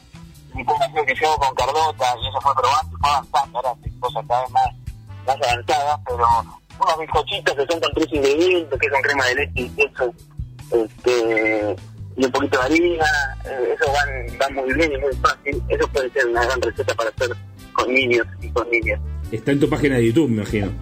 Están en Instagram, sí. Eh, ah, en YouTube también. En, en YouTube y en Instagram, en las dos. Los bizcochitos. de- Lo vamos a hacer. El sábado lo hacemos nosotros con, con Maxi, con nuestro productor, Bruno. Hacemos videos de cocina, nos animamos y lo vamos a hacer. Muy bien, muy bien. Bueno, avísenme si lo veo. ¿Cómo te sentiste participando de Rada House? De Rada House, muy bien. Me sentí muy bien porque somos muy amigos con Rada. Entonces, cuando me invitó, este, además de que somos amigos, también el- el- la gente que lo hace, los que están atrás de cámara, los productores, la banda de música también, eh, somos amigos. Así que es un ambiente espectacular, ¿no? Eh, ya te digo, es como estar en casa. La pasamos muy bien, nos vimos mucho y hay muy buena onda. Así que, y me vino bárbaro también porque me conoció más gente. Sí, la verdad, programón vi las tres temporadas. ¿Cómo fue hacer la ter- tercera temporada con ese llamado virtual? ¿Cómo faltaba la presencialidad ahí? Sí, y lo que pasa es que la- lamentablemente hoy es todo así. Hasta que esto pase, eh, tenés que adaptarte a lo que viene. Así que sí, no fue lo, lo mejor, pero salió muy bien. Yo lo filmé todo desde casa porque me dijeron, tiene una, una tercera temporada, va a ser virtual. Y dije, uh, bueno, que le vaya bien. Pero me dijeron, no, no, vos estás suscribido. Ah, bueno, buenísimo. y ahí me pidieron la receta. Y yo, yo ahora no me parece raro. En el momento sí, ahora yo estoy haciendo mi show por Zoom desde que empezó la cuarentena. También me, reinventé, que es una palabra que está muy de moda. Y arranqué a hacer mi show por Zoom, que al principio me pareció una locura. Y ahora, qué sé yo, me lo veo como más normal. Por ahí, hace un tiempo, a veces me pasa, me estoy parado frente a la pantalla esperando para arrancar un show en un cumpleaños me parece una locura. Pero bueno, después, viste como que uno se va acostumbrando. ¿Y cómo te llevas con esta virtualidad, con las clases de magia online que estás dando, con los cumpleaños? Bien, sí, en realidad, eh, clase de magia, no estoy el coaching, sí, con, eh, en particular con algunas otras personas por ahí que me piden, eh, pero más personalizado. Y después, eh, con eso, con eso, me voy a adaptar yo a hacerlo sin público presente. Sí hay interacción, vamos, hay una persona que coordina la reunión, la gente está muteada, pero bueno, vamos desmuteando, poniendo música, está armado, hay una, una interacción con el público. tuve que adaptar todos los juegos en los que pasaba gente, pero está muy bien, la verdad que saqué, puse, saqué, estoy transformando los primeros shows medio enroscados hasta que fue, me fui acomodando y ahora me siento muy cómodo. Estoy, te digo que no sé si tengo ganas de salir de nuevo. ¿Qué le dirías a los chicos y a las chicas que, que se quieren ser magos? ¿Qué le diría a los chicos y a las chicas que quieren ser magos? Y nada, muy bien. Eh, que le den para adelante, que le den para adelante, pero que no piensen. Yo voy atrás. Ahí se nos corta, Fede. Y la magia sola te va enganchando. Si te gusta, sola te va enganchando. Que le metan y que ensayen y que hagan y que exploren. Y después, da para hacer algo nada, buenísimo. Genial, que le den para adelante. Fede, muchísimas, muchísimas gracias por estar con nosotros. Chicos, Fede Brisco, un gran mago, un genial cocinero, nos encantan sus videos. Y ahora, ¿de qué se recibió? De un tipo que sabe. Muy bien, gracias, gracias por el, por el diploma, le voy a acomodar la pieza. Eh, mando un abrazo, me sentí muy bien y la pasé muy bien. Fede, muchísimas, muchísimas gracias. A ustedes tres, un abrazo para todos. Chao, chao. Gráfica Croquis, papelería comercial y empresarial. Impresiones offset y digital, bajadas láser, fotocopias, duplicaciones, vinilos de corte, sublimado de remeras y mucho más. Encontranos en Juan B. Justo 46, Becar, a metros de Avenida Centenario. Envíanos un mensaje al WhatsApp 15 56 66 4956 o por mail a graficacroquis.fibertel.com.ar Artes Gráficas Croquis. Muchachitos, empezamos una nueva entrevista en Tipos que Saben. Y hace rato que venimos con ganas de hablar con él y pudimos estar con Fernando Salem. ¿Cómo estás, Fernando? Bienvenido a Tipos que Saben. Hola, ¿cómo están? ¿Cómo andan? Gracias por llamarme. Bien. Gracias a vos por atendernos. ¿Cómo la estás pasando? ¿Dónde estás en este momento? Ahora estoy en mi casa, estoy trabajando desde casa, la mayoría, este, escribiendo un poco este, y limpiando otro poco. Así que ya de tareas domésticas y laborales. Muy bien. ¿Preparado para la entrevista punzante de Bruno y Felipe? Sí, con muchas, muchas ganas de, de charlar con, con ellos, obvio. ¿Qué querías ser de chiquito? ¿Te portabas bien? Mira, yo creo que Samba no se portaba muy bien, eh, como cualquier chico o chica. Eh, creo que es difícil que nos portemos bien cuando somos chiquitos. Entonces, este, creo que una de las cosas que hace que, que lo querramos a Samba es que, que justamente se escapa. O sea, de la, de la genio, en las discusiones, y eso hace que viaje en el tiempo, este, y siempre es un poco incorrecto. Eh, Creo que un poco el, el secreto de Samba es haber sido incorrecto y no portarse del todo bien, como todos cuando somos chicos. Ustedes me imagino que tampoco se portan del todo bien todo el tiempo. Eh, no, no, no emito comentarios, pero. Pero a ver, Zapa se porta. No es que tampoco se porta mal, ¿no? Digamos, como decimos, es. Va- sigue su curiosidad. Sí, totalmente. Hace lo que cualquiera querría hacer en medio de una excursión, que es este, cruzar los límites, este, investigar un poco más allá de lo que te, de lo que te dicen que tenés que ver. eh, y como vos decís, y seguir su curiosidad y, y tratar de aprender mientras vive, ¿no? Porque él va, no, no, se aburre un poco cuando el niño que lo sabe todo le explica las cosas, o la señorita Silvia le quiere explicar las cosas como nos, nos explican en el cole, sino que él un poco quiere, quiere buscar sus propias respuestas. Entonces, bueno, eso, eso quizás no está visto como portarse bien del todo, porque es un problema. Las, las señas después me dicen que, que nosotros hacíamos que los chicos se, se escaparan la excursión. ¿Sí? ¿Te, te han dicho eso? Sí, me decían que bueno que no era del todo correcto, porque claro, por ahí estábamos incentivando un poco a que, a que los chicos se piensen, pero pero bueno, yo, yo creo que no, no se escapan, pero por lo por suerte pueden escaparse a través de Samba y, y vivir las, las aventuras que vive Samba a través de él. ¿Cómo se te ocurrió Samba y cómo se hizo realidad? Eh, mira qué buena pregunta, Felipe, gracias. Mira, eh, la verdad es que necesitábamos contarle a, a los chicos y las chicas lo que había pasado en la Revolución de Mayo eh, en el 2010, porque se cumplían 200 años de, la Revolución y, queríamos hacerlo de una forma original y que estuviera bueno y, y Seba Miñona, que era mi jefe, que es el director general de la productora y con quien pensamos Samba, me pregunta si no me animaba a hacer un dibujito animado. Y yo ya había tenido un poco de experiencia en, en- cosas relacionadas con la animación, porque había trabajado en una película que ahora está en Netflix que se llama Pachamama, la dirigió Juan Antín, eh, y, había tenido un poco de experiencia, conocí algo de animación, siempre me gustó dibujar, y, y bueno, medio que nos, ani- nos animamos, este, fue bastante raro, porque sabía lo mismo de animación que pueden saber ustedes, y yo no, no lo tenía tan clara, Eh, y me puse a investigar, y bueno, y finalmente terminamos pensando un, a un chico argentino este que no tiene superpoderes y que, que es como cualquiera de nosotros, o, no, o nosotras, pero también este, esta niña, el niño que lo sabe todo, y bueno, terminamos pensando en, en un dibujo animado y por suerte el público, eh, al público le gustó, porque también perfectamente podría no haber tenido la, llegada que, que finalmente tuvo, así que le gusta a los papás y las mamás, le gusta a las seniors y a los profes y, y a los chicos, entonces eh, eso terminó haciendo que Samba se popularice tanto. ¿Cómo, ¿Cómo se fue haciendo realidad? ¿Fuiste aprendiendo de a poco? Eh, mira, había dos dificultades. Una que, mm, primero que yo nunca había hecho un dibujo animado, Seba tampoco, Nico Dardano, el director de arte, es, es, este mm, diseñador gráfico, pero bueno, él tampoco había hecho una serie animada así.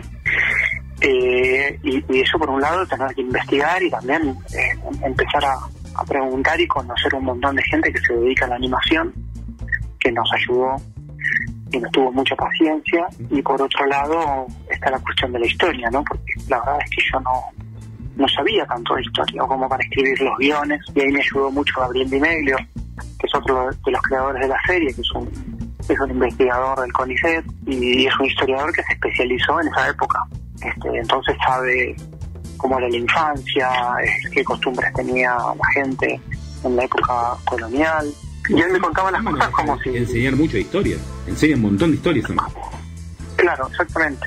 Entonces yo le preguntaba a él como si como si fuese Sambo yo. Entonces le decía, pero ¿y entonces San Martín era bueno o malo? Y Bolívar, entonces que Entonces él me respondía y yo un poco hacía de samba de alguna forma y él me, me iba enseñando historia. Y, yo después... ¿Él era el niño que lo sabe todo? ¿Cómo? ¿Él era el niño que sabe todo? Y un poco, un poco sí, pero bueno, no es tan, no es tan personaje como el niño que lo sabe todo. El niño que lo sabe todo lo, lo, lo terminamos poniendo porque, porque bueno, también el canal, porque Paca Paca este, necesitara que haya algunas cosas que se explicaran. eh, y, y Samba no explica, digamos, Samba no enseña, sino que Samba está viviendo todo el tiempo y recibiendo información y necesitáramos un personaje que de repente se pusiera a contar algunas cosas que no eran del todo divertidas porque había que ponerlas, entonces inventamos al niño que lo sabe todo, que, que lo queremos mucho, pero bueno, nos ayudó un montón a contar cosas que, que Samba no podía contar. Sí, ¿Es verdad que leí por ahí en una nota que fuiste al cabildo y pensaste que eso era un embole? ¿Cómo estaba? Sí, sí, porque porque no me imaginaba, la verdad, cómo podíamos hacer. Sebastián me dijo esto de, de- de pensar un dibujo animado y yo me fui al cabildo y, y dije, ¿cómo, cómo, ¿cómo puedo hacer que sea divertido? no Porque le veía las caras a los próceres, todo serio y tan antiguo y decía, va a ser difícil poder hacer una serie como, no sé, como Los Padrinos Mágicos o como este escandalosos ahora o no sé como una una serie que sea recontra divertida como Gumball o no sé lo que lo que vean la aventura y, y con estos personajes no tan tan amargados tan tan solemnes y bueno finalmente salió pero tenía tenía bastante miedo que, que no pudiera hacerlo como que te pidan que dibujes algo que, esté increíble y de repente lo que tenés que copiar es una moto, ¿viste? ¿Qué sé yo? Por ahí es una moto que no está tan buena y cómo voy a hacer una super transformer con esto. Tenés que. Y después Samba estuvo en el cabildo. Claro, y después este es algo que a veces hago cuando no se me ocurren las cosas, trato de, de ir al lugar eh, o, o tratar de, de- de ponerme en una situación nueva, recorrer un espacio en vez de estar en la compu o sentado dibujando o algo. Trato de ir a lugares como para que se me abra más la cabeza y para que se me ocurran cosas. No, pero digo, Y estuvo eso me- Samba. me ayuda la mucho. gigantografía de Samba yo la vi en el cabildo. Es cierto, sí, sí, es cierto. Bueno, después es cierto que volvió. Sí. Este, es cierto, es cierto que y pegó toda la vuelta, ¿no? Porque ahora cuando los chicos van al, al- y las chicas van al cabildo, que les pasa algo parecido a lo que me pasa a mí. Pero ya lo ven a Samba, yo me lo traté de imaginar. ¿Cómo fue tu proceso creativo al momento de crear La muerte no existe y el amor tam- tampoco? Pregunta más interesante, ¿verdad? Al hueso, Brunito. Eh, mira, esa es una película que hice y la verdad es que cuando había terminado es la segunda película. Hice dos largometrajes de ficción, no con dibujitos, sino con seres humanos. Y esa es la segunda y, y no se me ocurría nada y, ahí justo me, me pasó un compañero con el que escribo una, una novela. La novela se llama Agosto y la leí y me gustó tanto, tanto, tanto que dije, bueno, por eso se puede hacer película. Entonces traté de convencer a, a Romina Paula, que es la, persona que lo escribió, y ella ya había visto mi primera película y me dijo que le parecía que, se podía. Y, bueno, y la adaptamos. Lo más difícil era pasar de lo escrito a lo visual, porque está todo escrita como si fuese un monólogo de la protagonista y uno está como escuchando sus pensamientos, pero yo no quería poner todo el tiempo lo que se llama voz en off que esté todo el tiempo escuchando el pensamiento del personaje. Así que tuvimos que, que darle una vuelta para mostrar esas cosas en acción. Pero, mm, pero un poco el proceso creativo fue en conjunto con todo el equipo y, y basándome en una novela que estaba buenísima. ¿no? Y hablando de tu primera película, Feli, ¿qué querías preguntar vos? ¿Qué sentiste cuando tu primera película ganó un premio? Me puse a llorar porque me, sí, me emocioné mucho. Este, y también me di cuenta, después me di cuenta que los premios no son importantes. Y creo que parte de cuando hice un corto, hice un cortometraje que se llama Trillizas Propaganda, y en Tandil me dieron un, un premio, que era un premio muy lindo. Y, y en, en el momento que tuve el premio en la mano me di cuenta que las cosas no las tenía que hacer para ganar premios, sino que las tenía que hacer por otras cosas, porque el premio no, no te da tanta felicidad como vos esperabas. Es lindo, Digamos, si la cosa estuvo bien hecha primero, el premio está bueno por su reconocimiento a eso, ¿no? Está bueno que sea Sí. consecuencia. Exactamente, pero que no uno no hacer las cosas para ganar un premio, Exacto. porque el premio, bueno, está buenísimo, pero, pero lo importante es que la película guste, o que alguien se ría, o que alguien llore, o que alguien realmente la película lo, lo conmueva, le, le parezca que está buena, o que te cambie de alguna forma el día o la vida, pero pero el premio, el premio en sí, eh, Igual te digo, no, con el nombre, cómo funciona casi todas las cosas, me compra. Sí, sí, sí, sí, la verdad que el nombre, el nombre de la segunda peli también son largos. Eso.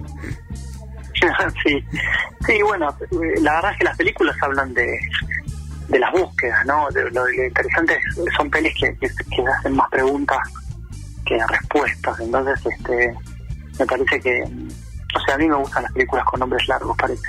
¿Disfrutás más trabajar para el público infantil o para adultos? Mm, Me parece que para el público infantil, porque porque puedo puedo usar mucho más la imaginación y me conecto mucho más con con el chico que fui, porque está buenísimo ser chico y, y lo extraño un poco y, y ser una persona grande que puede sentarse a jugar un ratito o puede volver a hacer cosas, tener una excusa como para volver a hacer las cosas que me gustaba hacer cuando era chico, que después cuando sos grande es un poco más difícil porque no queda bien, porque es raro y porque también tenés que usar el tiempo para hacer un montón de cosas más aburridas. Entonces, la verdad es que disfruto más este hacer cosas para chicos y porque el público de los chicos es mucho más sincero y si algo no les gusta te lo dicen y ya y los grandes a veces te dan vuelta y dicen "Sí, pero no sé o, o te mienten te dicen que les gusta pero no les gusta prefiero mucho más trabajar para, para público infantil ¿Cómo es hacer animación en Argentina? mira que, que en investigación Argentina no es fácil ni tener un kiosco ni nada, digo, en cualquier No. Y hacer animación, digo, wow. Sí. Se tarda mucho tiempo todo, lleva mucho tiempo. Por ahí un animador o una animadora puede estar, eh, no sé, un día para hacer solamente, no sé, cinco segundos, que es uno, dos, tres, cuatro, cinco. Y eso estuvo por ahí todo el día. Entonces tenés que tener como mucha gente animando al mismo tiempo y todos por ahí animan diferente eh, y después juntas todo. Eh, entonces la verdad es que lleva, lleva mucho tiempo y paciencia, eh, pero por otro lado es lindo porque creo que los argentinos y las argentinas tenemos como una capacidad de inventar cosas y de resolver problemas que por ahí otras culturas al no haber tenido tantos problemas como tuvimos nosotros, no, no están tan acostumbrados. Más todo terreno, ¿no? Sí, sí, somos mucho más creativos y mucho más este, inventivos a la hora de resolver problemas y, y por eso lo disfruto mucho. Disfruto mucho de, de trabajar con animadores. Yo no puedo animar ni una fiesta infantil, pero pero lo- la gente que se dedica a animar eh, la admiro un montón porque algo que no se mueve le dan ánima, le dan alma, por eso se llama animación y son realmente magos y nada, es, es hermoso verlos trabajar. A ver, y contanos del proyecto con Narda para hablar de alimentación, que, que, que es más de, de cómo comer, de hablar del hambre. ¿Cómo, cómo es eso? ¿Cómo es esa idea? Eh, estamos pensándolo eh, ya trabajando. Eh, lo que lo que nos gustaría es eh, enseñar un poco o, contar un poco, eh, o si querés ayudar a que los chicos y las chicas puedan eh, exigir a, a los grandes comer mejor y más rico. Y en vez de ahí comprar una salsa de tomate ya hecha, eh, darse cuenta que por ahí la pueden hacer, en una de esas darse cuenta que pueden agarrar un tomate, agarrar las semillas, sembrarlas y, y, y tener sus propios tomates sin necesidad por ahí tener que ir a la, a la verdulería día. Eh, y, y me encantaría eso, que aprendamos un poco de dónde viene la comida para valorarlo un poco más. Yo cuando descubrí cuánto tiempo que tardaba en crecer un tomate, no tiré más un tomate, medio tomate la basura, porque es un montón de tiempo que la planta le dedicó a darme de comer. Así que la idea es hacer una serie de aventuras con un grupo de amigos y amigas que, eh, que viajan al futuro, eh, van y vienen todo el tiempo del futuro y, y van viviendo aventuras que tienen que ver con eso, con, con, con la comida y con que la comida puede ser divertida y no van a ser recetas, pero yo creo que los chicos y las chicas van a aprender a, a comer un poco más rico y mejor. ¿Es verdad que los chicos siempre te piden que, que le dibujes a Samba? ¿Nos podrás hacer un dibujo para los tipos que saben? obvio, claro que sí, lo que quieran. Yo no soy dibujante, pero lo, lo sé dibujar a Samba, porque también fui uno de los que lo diseñó, y, y a veces me lo piden, y a mí me gustaba mucho eh, ver a los dibujantes dibujar. Aquino, o a Fontana Rosa, o a Caloy. Este, me, me gustaba mucho la facilidad con la que dibujaban, y la verdad es que ahora ser grande y que venga alguien y me pida un dibujo de algo que se me ocurrió, eh, para mí es un placer y siempre que me piden que haga un dibujito lo, lo hago, así que ahora ni bien cortemos, les hago, les hago un samba para cada uno o para los que saben y, y después si quieren este, lo suben a donde quieran. Para mí es un placer. Una animación así cortita. No, no hace. Hola, tipos que saben. Pero es un poco bueno. Puedo, puedo intentarlo, me va a llevar un montón de tiempo, pero, pero obvio que lo puedo intentar, lo puedo intentar. ¿Qué le dirías a la chica y a los chicos que quieren ser Guionista. guionistas? En principio les diría que lean. Yo no leí tanto, no leí, a mí me, me aburrió un montón leer. Eh, pero mi hermana leía mucho, Nadina, se la pasaba leyendo, muy inteligente y, y yo creo que si hubiese leído más de chicos se me ocurrirían muchas más cosas. Eh, y les diría que, que lleven un diario, que lleven un, un cuadernito, y que no necesariamente tienen que poner querido diario, pero sí me parece que es una linda costumbre de vez en cuando escribir las cosas que te pasan, eh, escribir los miedos, este, las alegrías, la- no sé, tus secretos. Me parece que está buenísimo porque eso te va acostumbrando a, a estar muy en contacto con vos, con lo que te pasa, y te ayuda mucho después a poder escribir personajes a los que les pasan cosas y que se conocen y me parece que es, es algo muy lindo escribir diarios, así que ese sería mi consejo. Muchísimas, muchísimas gracias. Te pedimos que te quedes un toquecito en línea, que no nos cortes. Te agradecemos mucho estar con nosotros. Y chicos, Fernando Salem, creador de Samba, de un montón de obras de, de cine. ¿Y ahora de qué se recibió? De un tipo que sabe. Fer, Muchísimas gracias. No, por favor, un placer. Chao. Todas las novedades en videojuegos y juguetes las encontrás en Ready Go. PlayStation 4, Xbox One, Funko Pop, figuras de superhéroes y mucho más. También contás con un servicio técnico de joysticks y consolas. Búscanos en Facebook como Radio Web o vení a visitarnos a Belgrano 126, local 3, San Isidro. Radio Go. Lo mejor en videojuegos y juguetes. Chicos, vamos a empezar una nota que tenía muchas ganas de hacer hace rato. Estamos comunicados con Gustavo Fernández. Gustavo, ¿cómo estás? Bienvenido a Tipos que Saben. ¿Qué tal? ¿Cómo le va? Muchas gracias por invitarme. ¿Todo bien, vos? Bien, bien, todo bien. ¿Dónde estás pasando esta cuarentena? Ahora estoy en Buenos Aires. Eh, yo llegué de la gira europea el martes pasado, así que actualmente en casa y esperando a ver cómo, cómo quién va el futuro, digamos. ¿Y te toca encerrarte 14 días? ¿Algún protocolo especial? Yo vengo con hisopado negativo y como yo tenía el máster, tengo el permiso para ir a entrenar. Así que estuve yendo a entrenar, pero no, sí, estoy, estoy cuidándome mucho porque no me puedo contagiar y obviamente no, no, quiero estar muy expuesto ni exponer a nadie, obvi- obviamente. Así que nada, por ahora mucho tiempo en casa y, y solamente yendo a trabajar básicamente. Arranca Brunito. ¿Cómo eras de chiquito y qué querías hacer cuando fueras grande? Eh, de chiquito yo, ¿cómo era yo? Eh, bastante hincha pelota, siempre muy activo, muy, muy, eh, con mucha energía, que, que mis viejos le padecieron bastante porque, pobre, tenían que, que- que contenerme para que no hiciera tanta cagada, pero, pero siempre mu- con muchas eh, ganas de hacer deporte, así que toda la vida me dediqué a eso y desde chiquito cuando me preguntaban en jardín qué quería hacer cuando sea grande era deportista profesional. Así que desde que soy chico estoy con esa dirección, digamos, en esa dirección.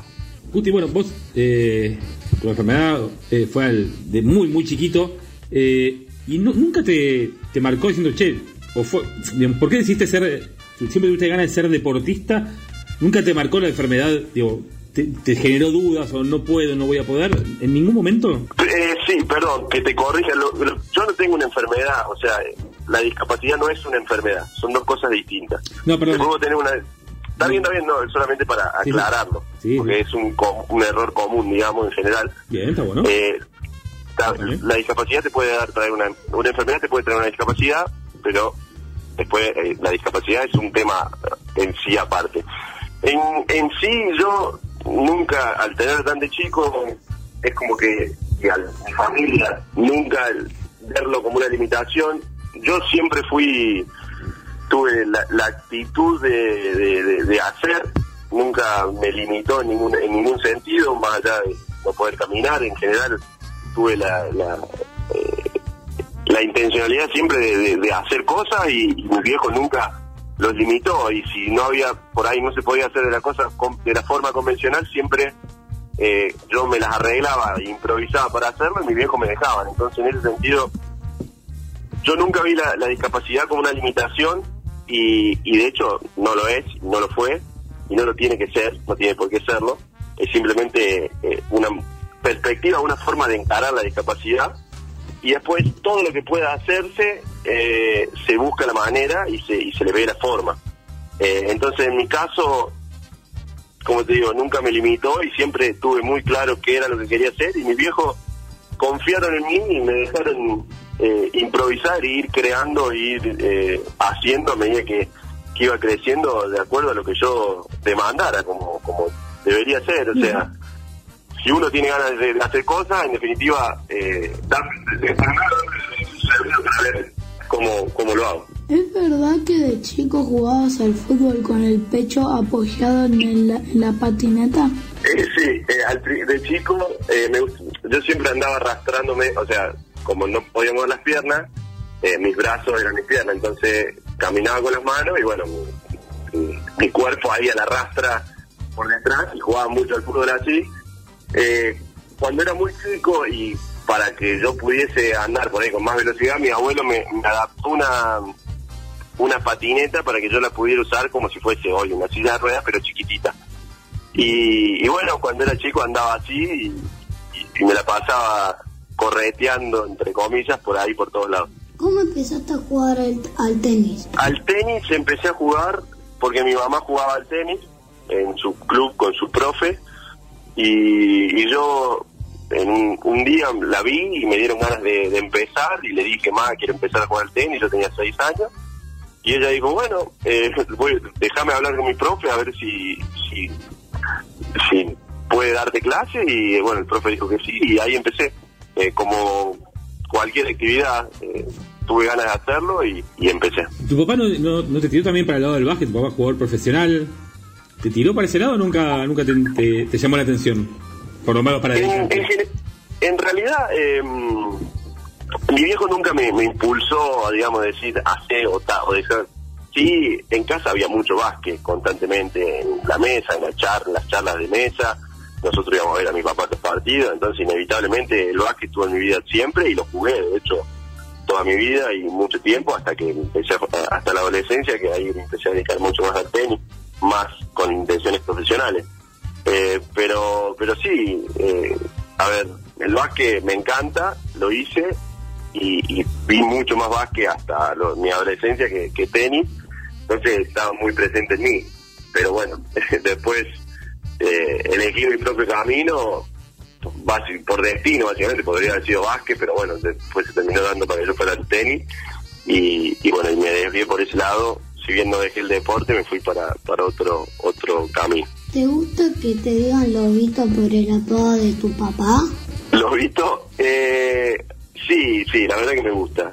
Ya nos identificamos mucho con, con, con los lobos y somos los tres lobos. Yo soy el lobito tercero, así que es un como un sentido de pertenencia que tenemos con mi viejo y mi hermano, así que me gusta, sí. ¿Alguna vez te dijeron que no podías ser tenista por estar en silla de ruedas? Mm, No tengo recuerdo, creo que sí, a ver, un doctor nos dijo que yo no tendría que haber jugado al tenis porque iba a ser perjudicial para mi salud en algún sentido, pero después no, a ver, no, no, no recuerdo haber tenido mucha gente que, que, que pudiera decirlo sí, o, o no le presté atención y no lo recuerdo por eso.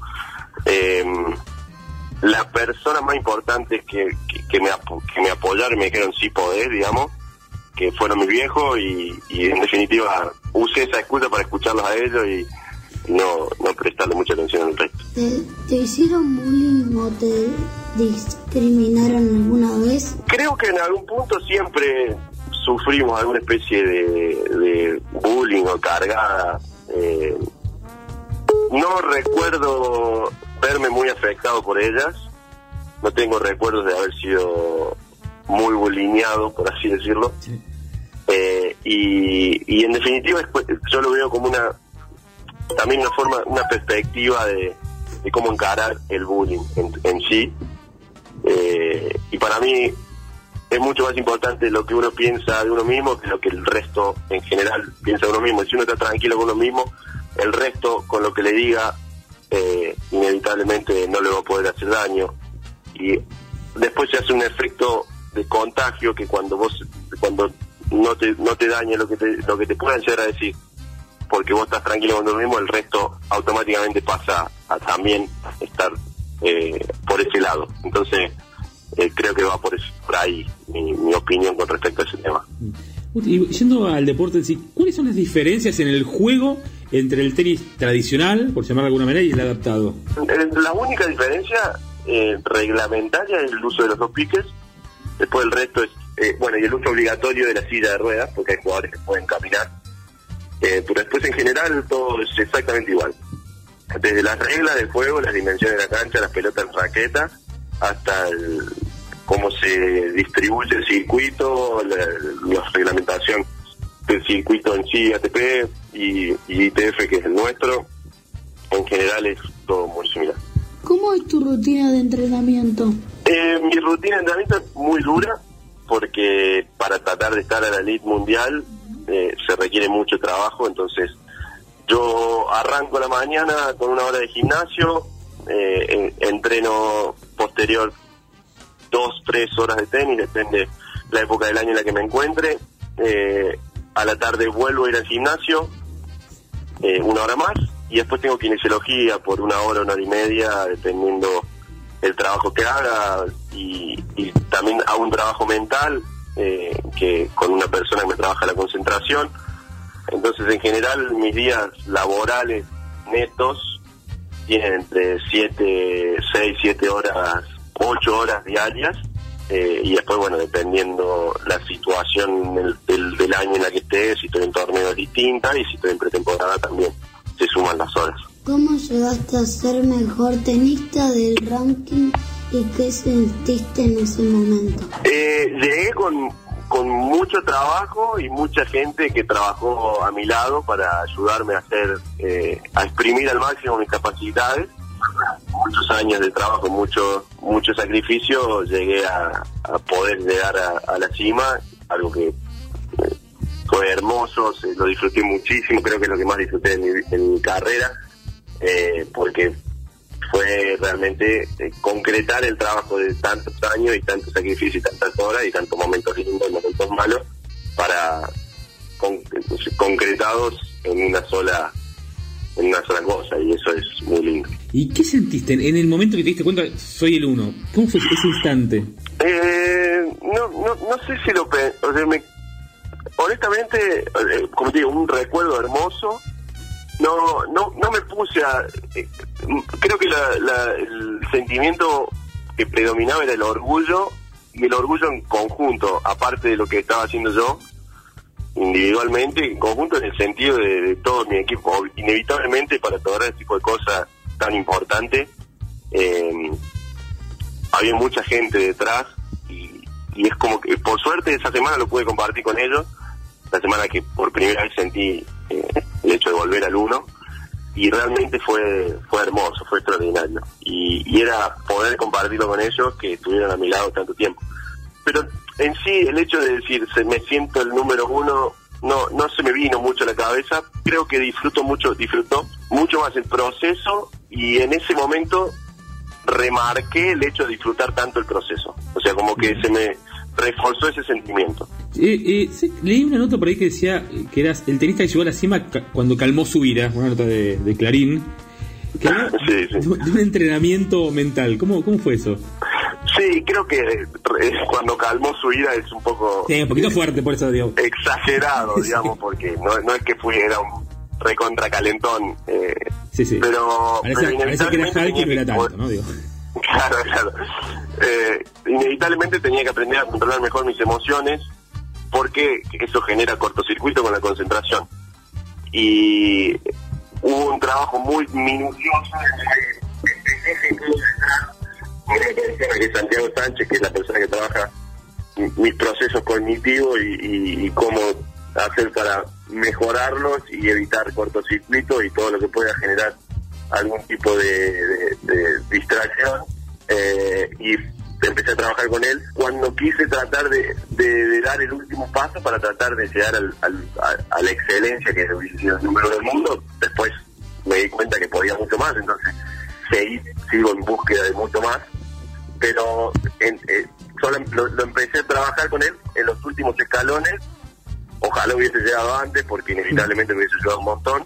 Pero bueno en mi proceso llegó bastante avanzado pero fue vital en, en mi en mi crecimiento de los años siguientes ¿Cómo te sentiste siendo el aba- abanderado argentino de los Juegos Paralímpicos en el, en el en Río de Janeiro? Eh, hermoso, hermoso porque fue fue raro y yo no estaba preparado para esto porque fue eh, yo, yo me preparé para ser número uno del mundo, me preparé para ser- ganar un torneo importante, pero no me preparé para eso, para ser abanderado en un juego olímpico en un lugar como como como fue en mi caso, fue en el Maracaná, en Río, eh, fue fue muy fuerte. Quizás de lo más fuerte, pero lo más raro que haya sentido eh, en el deporte y, y realmente lo disfruté mucho. ¿Qué consejo le darías a los chicos que tienen algún problema físico y quieren hacer deporte? Eh, me cuesta ponerme en, en, en- en plan de, de- de filósofo, de, de- de- aporta mensajes. Lo que sí le diría a, a una, a una persona, a un chico, persona, cualquier persona que me escuche y que quizás por experiencia le pueda llegar a dar un consejo y ya es independientemente de si es una persona con discapacidad o no, eh, que, que, sueñen grande, que, que tengan, que traten de descubrir sus pasiones y que luchen por ellas. Que en la medida de lo posible, eh, eso es, es algo muy que genera mucha satisfacción. Entonces, tratar de tener un sueño, luchar por él y disfrutar de ese proceso, sea se cumpla o no ese sueño. Creo que es lo más importante, o, lo, o, lo- mi, en mi experiencia, lo que, lo que más me ha rendido y me ha hecho más feliz. Que en definitiva, en mi opinión, es la búsqueda que tenemos todos. Impecable. Muchísimas, muchísimas gracias. Chicos, le agradecemos a Gusti Fernández, que aparte de ser un gran campeón del tenis, ¿qué es ahora? Un tipo que sabe. Muchísimas gracias, un placer para mí poder compartir con ustedes. Muchas gracias por estar con nosotros, Gus. Un placer, un abrazo grande. Otro para vos. Chau, chau. Chao. En Seguros Rivadavia queremos que te quedes en casa. Así nos cuidamos entre todos y minimizamos la circulación del coronavirus. Contacta a tu productor asesor de seguros o bien escribinos a info@segurosrivadavia.com. Para otras consultas, llámanos al 0810 999 3200. Seguros Rivadavia, 75 años, protegiendo lo que más te importa. Número de inscripción 222, Superintendencia de Seguros de la Nación. Y arrancamos con nuestros clasificados solidarios de tipos que saben si tenés una empresita, un comercio o alguna actividad que quieras que promocionemos que necesitas reforzar ahora con la pandemia, contás con nosotros. En Mil Mundos hacen láminas gigantes para pintar, historias y ciudades ilustradas. Busca en la tienda las promos hashtag Quédate en casa. Hacen entregas con mensajería en Cava, Gran Buenos Aires y La Plata. Y por correo al resto del país. Búscalos en Instagram arroba Somos Mil Mundos.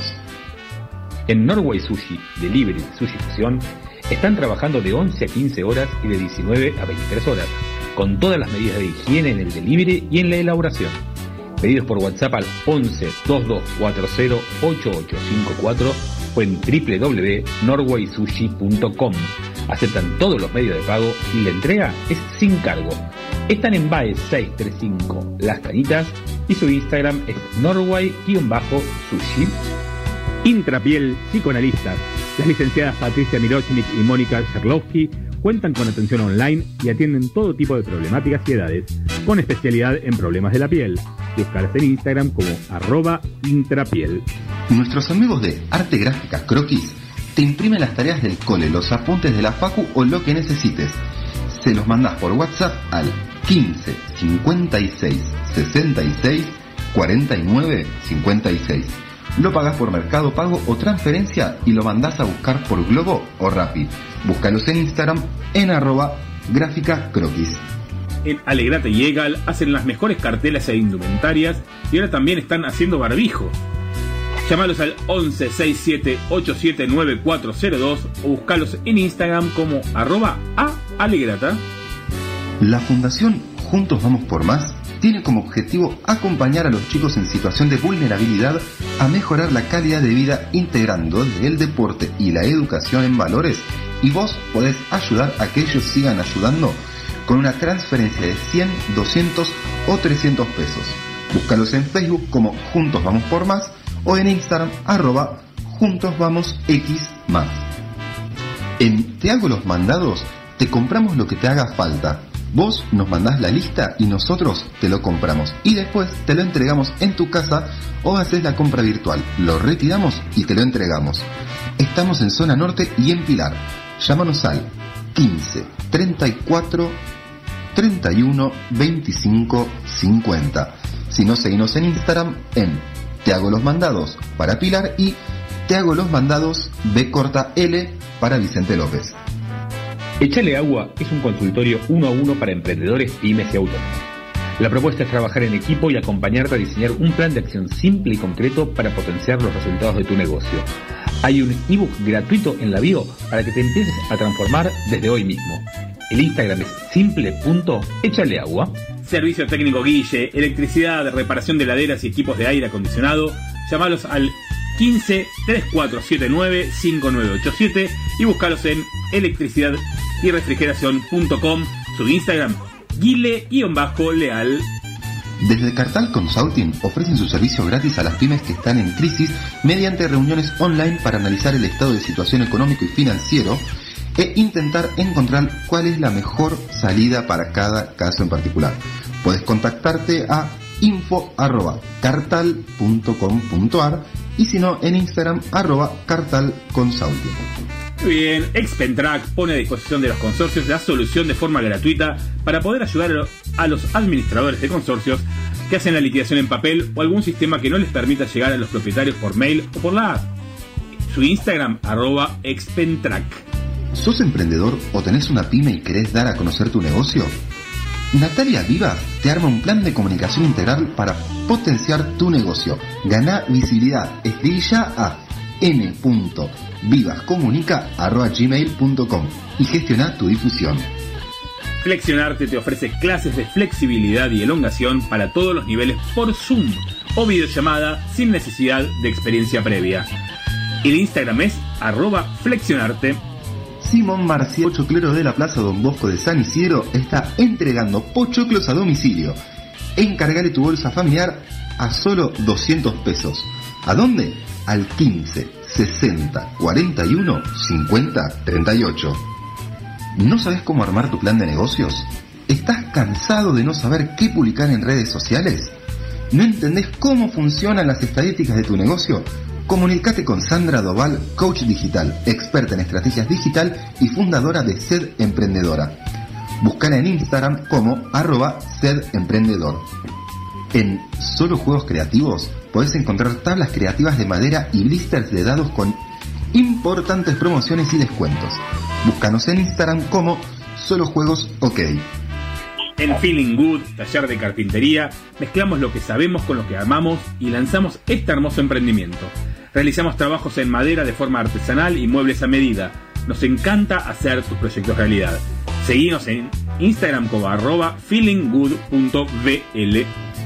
En Píxeles tenemos todo en videojuegos, juguetería y accesorios. También hacemos canjes y reparaciones. Mándanos un WhatsApp al 15 69 82 11 08 y búscanos en Instagram como píxeles-juegos. En Estancia Rosso producimos alimentos sanos, ricos y naturales, elaborados con vegetales seleccionados y sin conservantes, en formato congelado. Pedir nuestras hamburguesas, lasañas, canelones y empanadas al 15 3827 8297 y seguinos en Instagram como arroba estancia-rosso con doble S. Si tenés que viajar con tu mascota o ir a comprar y que te esperen, llama al taxista enmascarado al 15 26 36 08 27 y seguí sus aventuras en Instagram como arroba el taxista enmascarado. Nuestros amigos de Panceta y los Papas Fritas transformaron en su aldea Panceta por ahora y la convirtieron en una increíble pañalera con precios económicos y una calidad única. Hace tu pedido por WhatsApp al 11 2460 2347 y seguinos en Facebook como Aldea Panceta. Cerval Servicios de Alimentos tiene hamburguesas, salchichas, milanesas preparadas, pastas frescas, pizza y mucho más. Hacé tu pedido por WhatsApp y te lo llevo a tu casa. Promo semanal, dos hamburguesas, más dos paquetes de milanesas de pollo, más dos paquetes de albóndigas, más tres cajas de ravioles selección, más un vino tinto blend. Las Nemcias a tan solo 1.850 pesos. Búscanos en Instagram como arroba Servicios. Nuestros amigos Melina y Héctor son gastronómicos con más de 10 años de experiencia y ahora están haciendo pastas frescas congeladas y también salsas 100% de elaboración casera y sin conservantes acá en San Isidro. Llámalos al 15 6861 3439 y seguilos en Instagram como arroba pastas caseras congeladas. Busca las promos y las sugerencias de la semana que tienen para vos. Las mueblerías de la Avenida Belgrano están abriendo sus locales con protocolo de higiene. Podés ver los datos de cada uno de los locales en www.avenidadelmueble.com.ar o en su Instagram arroba Avenida del y coordinar una visita.